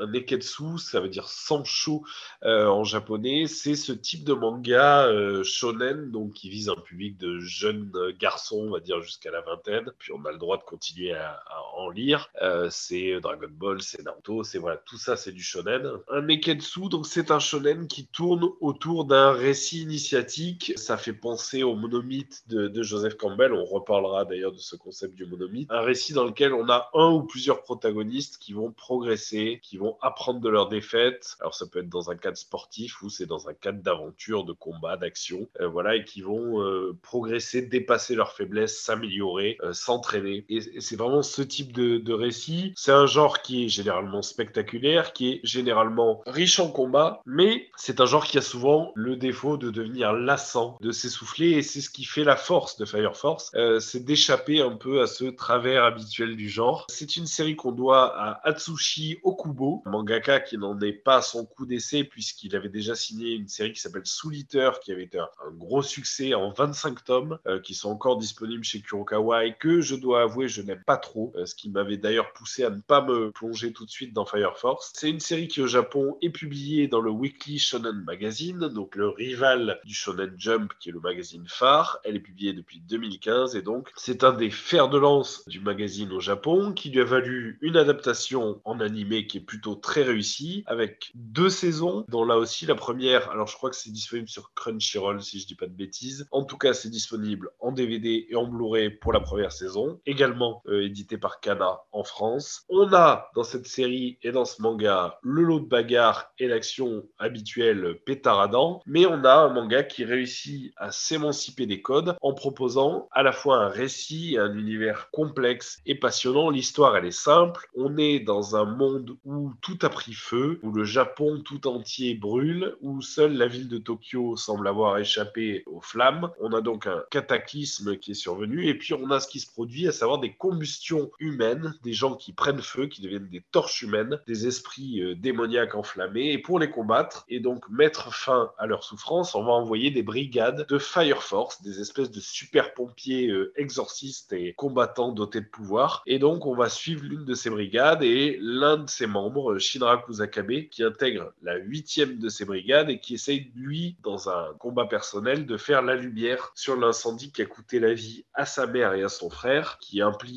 une torche humaine, et donc il essaie de comprendre l'origine de ces torches et de ces démons. Et lui-même est surnommé le démon parce qu'on le pense responsable de l'accident, et puis qu'il a cette espèce de sourire euh, démoniaque euh, sur le visage qui renforce ce- cette suspicion à son égard. C'est un pitch euh, relativement classique, mais qui est vraiment conforté par un univers très riche, qui est entre... Alors c'est très cliché de dire ça, mais on a bien ce, ce qu'on dit souvent du Japon, donc ce mélange de modernité et de, tradition. Il y a tout un tas de références euh, au médiéval, alors au médiéval tant japonais qu'européen d'ailleurs, et puis on est quand même dans un espèce de monde un peu futuriste. Euh, ça parle de beaucoup de choses, Euh, ça parle de religion, ça parle de politique, ça parle de fanatisme, ça parle de terrorisme, ça parle de- du nucléaire, ça parle d'écologie, beaucoup de thèmes intelligents qui sont habilement brassés. On a des personnages ultra charismatiques, on a certes un peu de fanservice, on a du mystère, on a des complots, on a une esthétique de qualité. Euh, personnage qui a vraiment son truc à soi, qui dégage quelque chose. On a des super pouvoirs qui sont toujours en lien avec le feu, avec euh, euh, des, des gens qui ont subi des mutations et qui sont donc de différentes générations, ce qui va définir plus ou moins leurs pouvoirs tous distincts. Visuellement, c'est très chouette. Les planches sont hyper dynamiques, elles sont lisibles. Il y a un, joli travail de, de mouvement sur les postures, sur l'enchaînement des cases. Euh, le trait est très soigné. Le design des personnages est hyper chouette. Donc, si beaucoup de Neketsu utilisent l'affrontement comme une béquille pour euh, compenser des intrigues un peu bateaux et faibles, ici, on a un auteur qui est confiant dans la force de son intrigue, dans la richesse de son univers, ça se sent et on le dévore avec plaisir. Le manga est ultra réussi, l'adaptation animée est ultra réussie, donc je ne peux que vous inviter à vous plonger dedans. Ça va, ma sœur? J'espère que vous n'êtes pas blessée. Oh, non, je n'ai rien. Ça va là-bas? Bonjour, laissez-moi me présenter. Je rejoins vos rangs. À partir d'aujourd'hui, je fais partie de la 8e brigade. Mon nom est Shinra Kusakabe. Je suis de la troisième génération.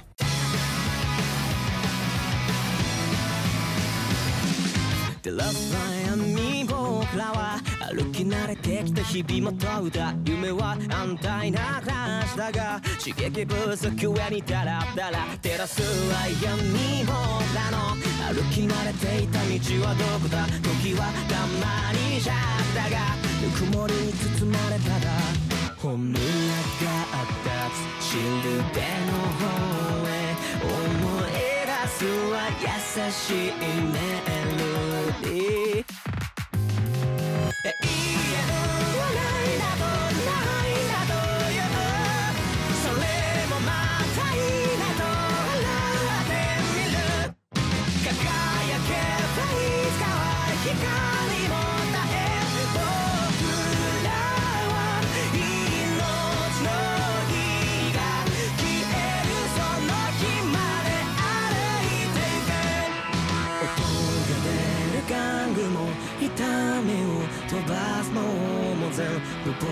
とっての宝物。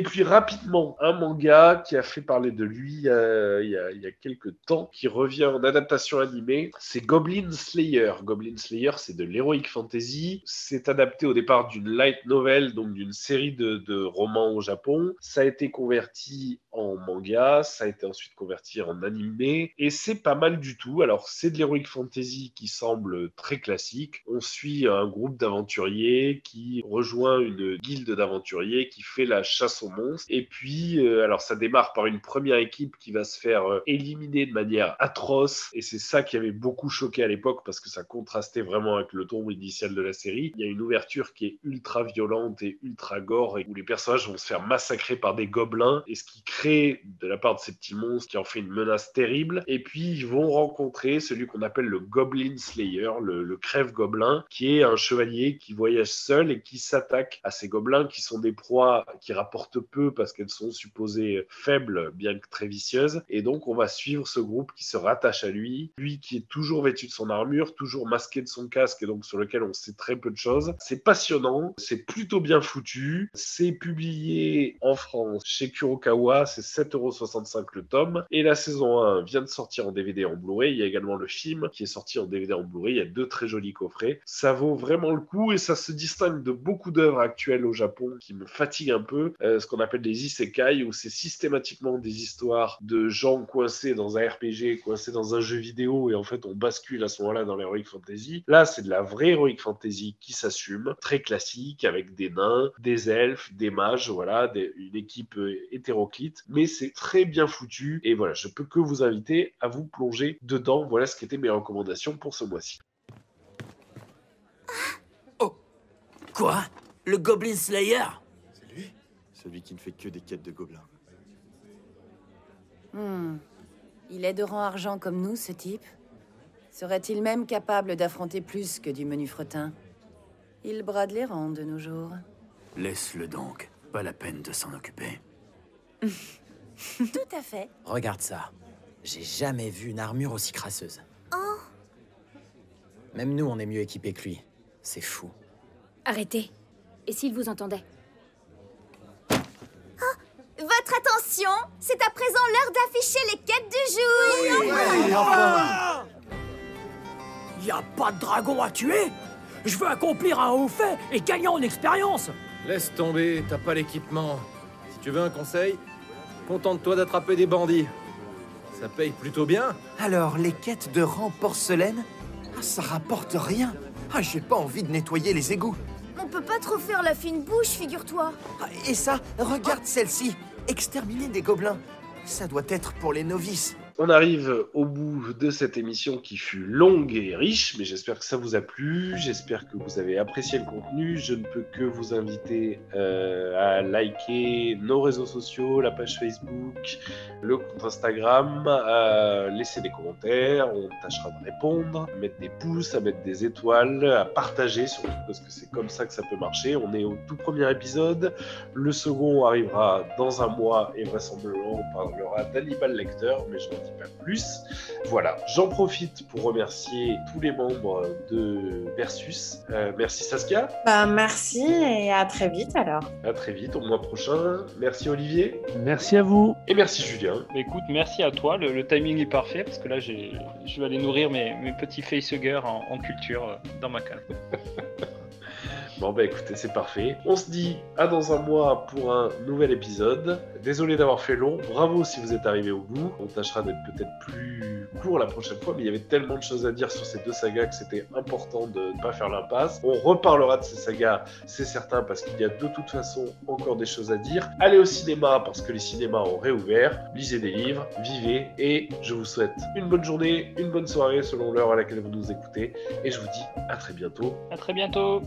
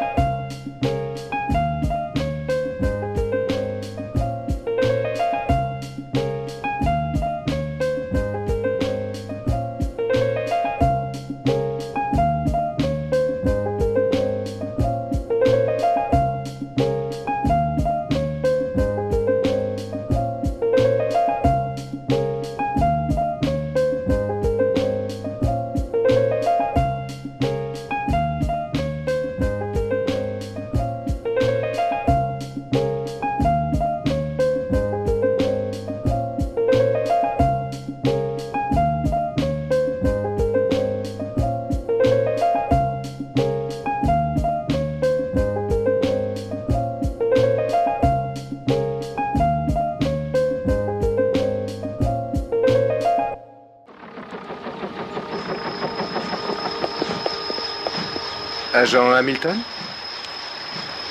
Oui, agent Abiline Laissez-moi vous montrer le bel équipement que j'ai pour vous. C'est gentil, on est tellement isolé que d'habitude on n'a pas cette chance. Vous êtes à l'aise avec un gros calibre?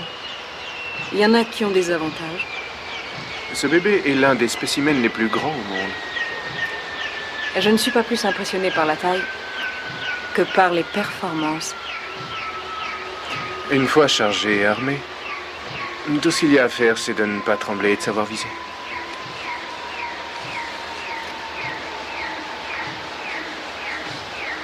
Vous ne m'avez pas parlé de sa précision. Vous ne serez pas déçu, vous verrez. Ce sera à moi d'en juger, je crois. Et pourquoi cette arbalète? Ah, Ça, c'est pour Karine. Et cette flèche a une charge explosive qui prend feu trois secondes seulement après la pénétration. Et elle ne peut servir qu'une seule fois.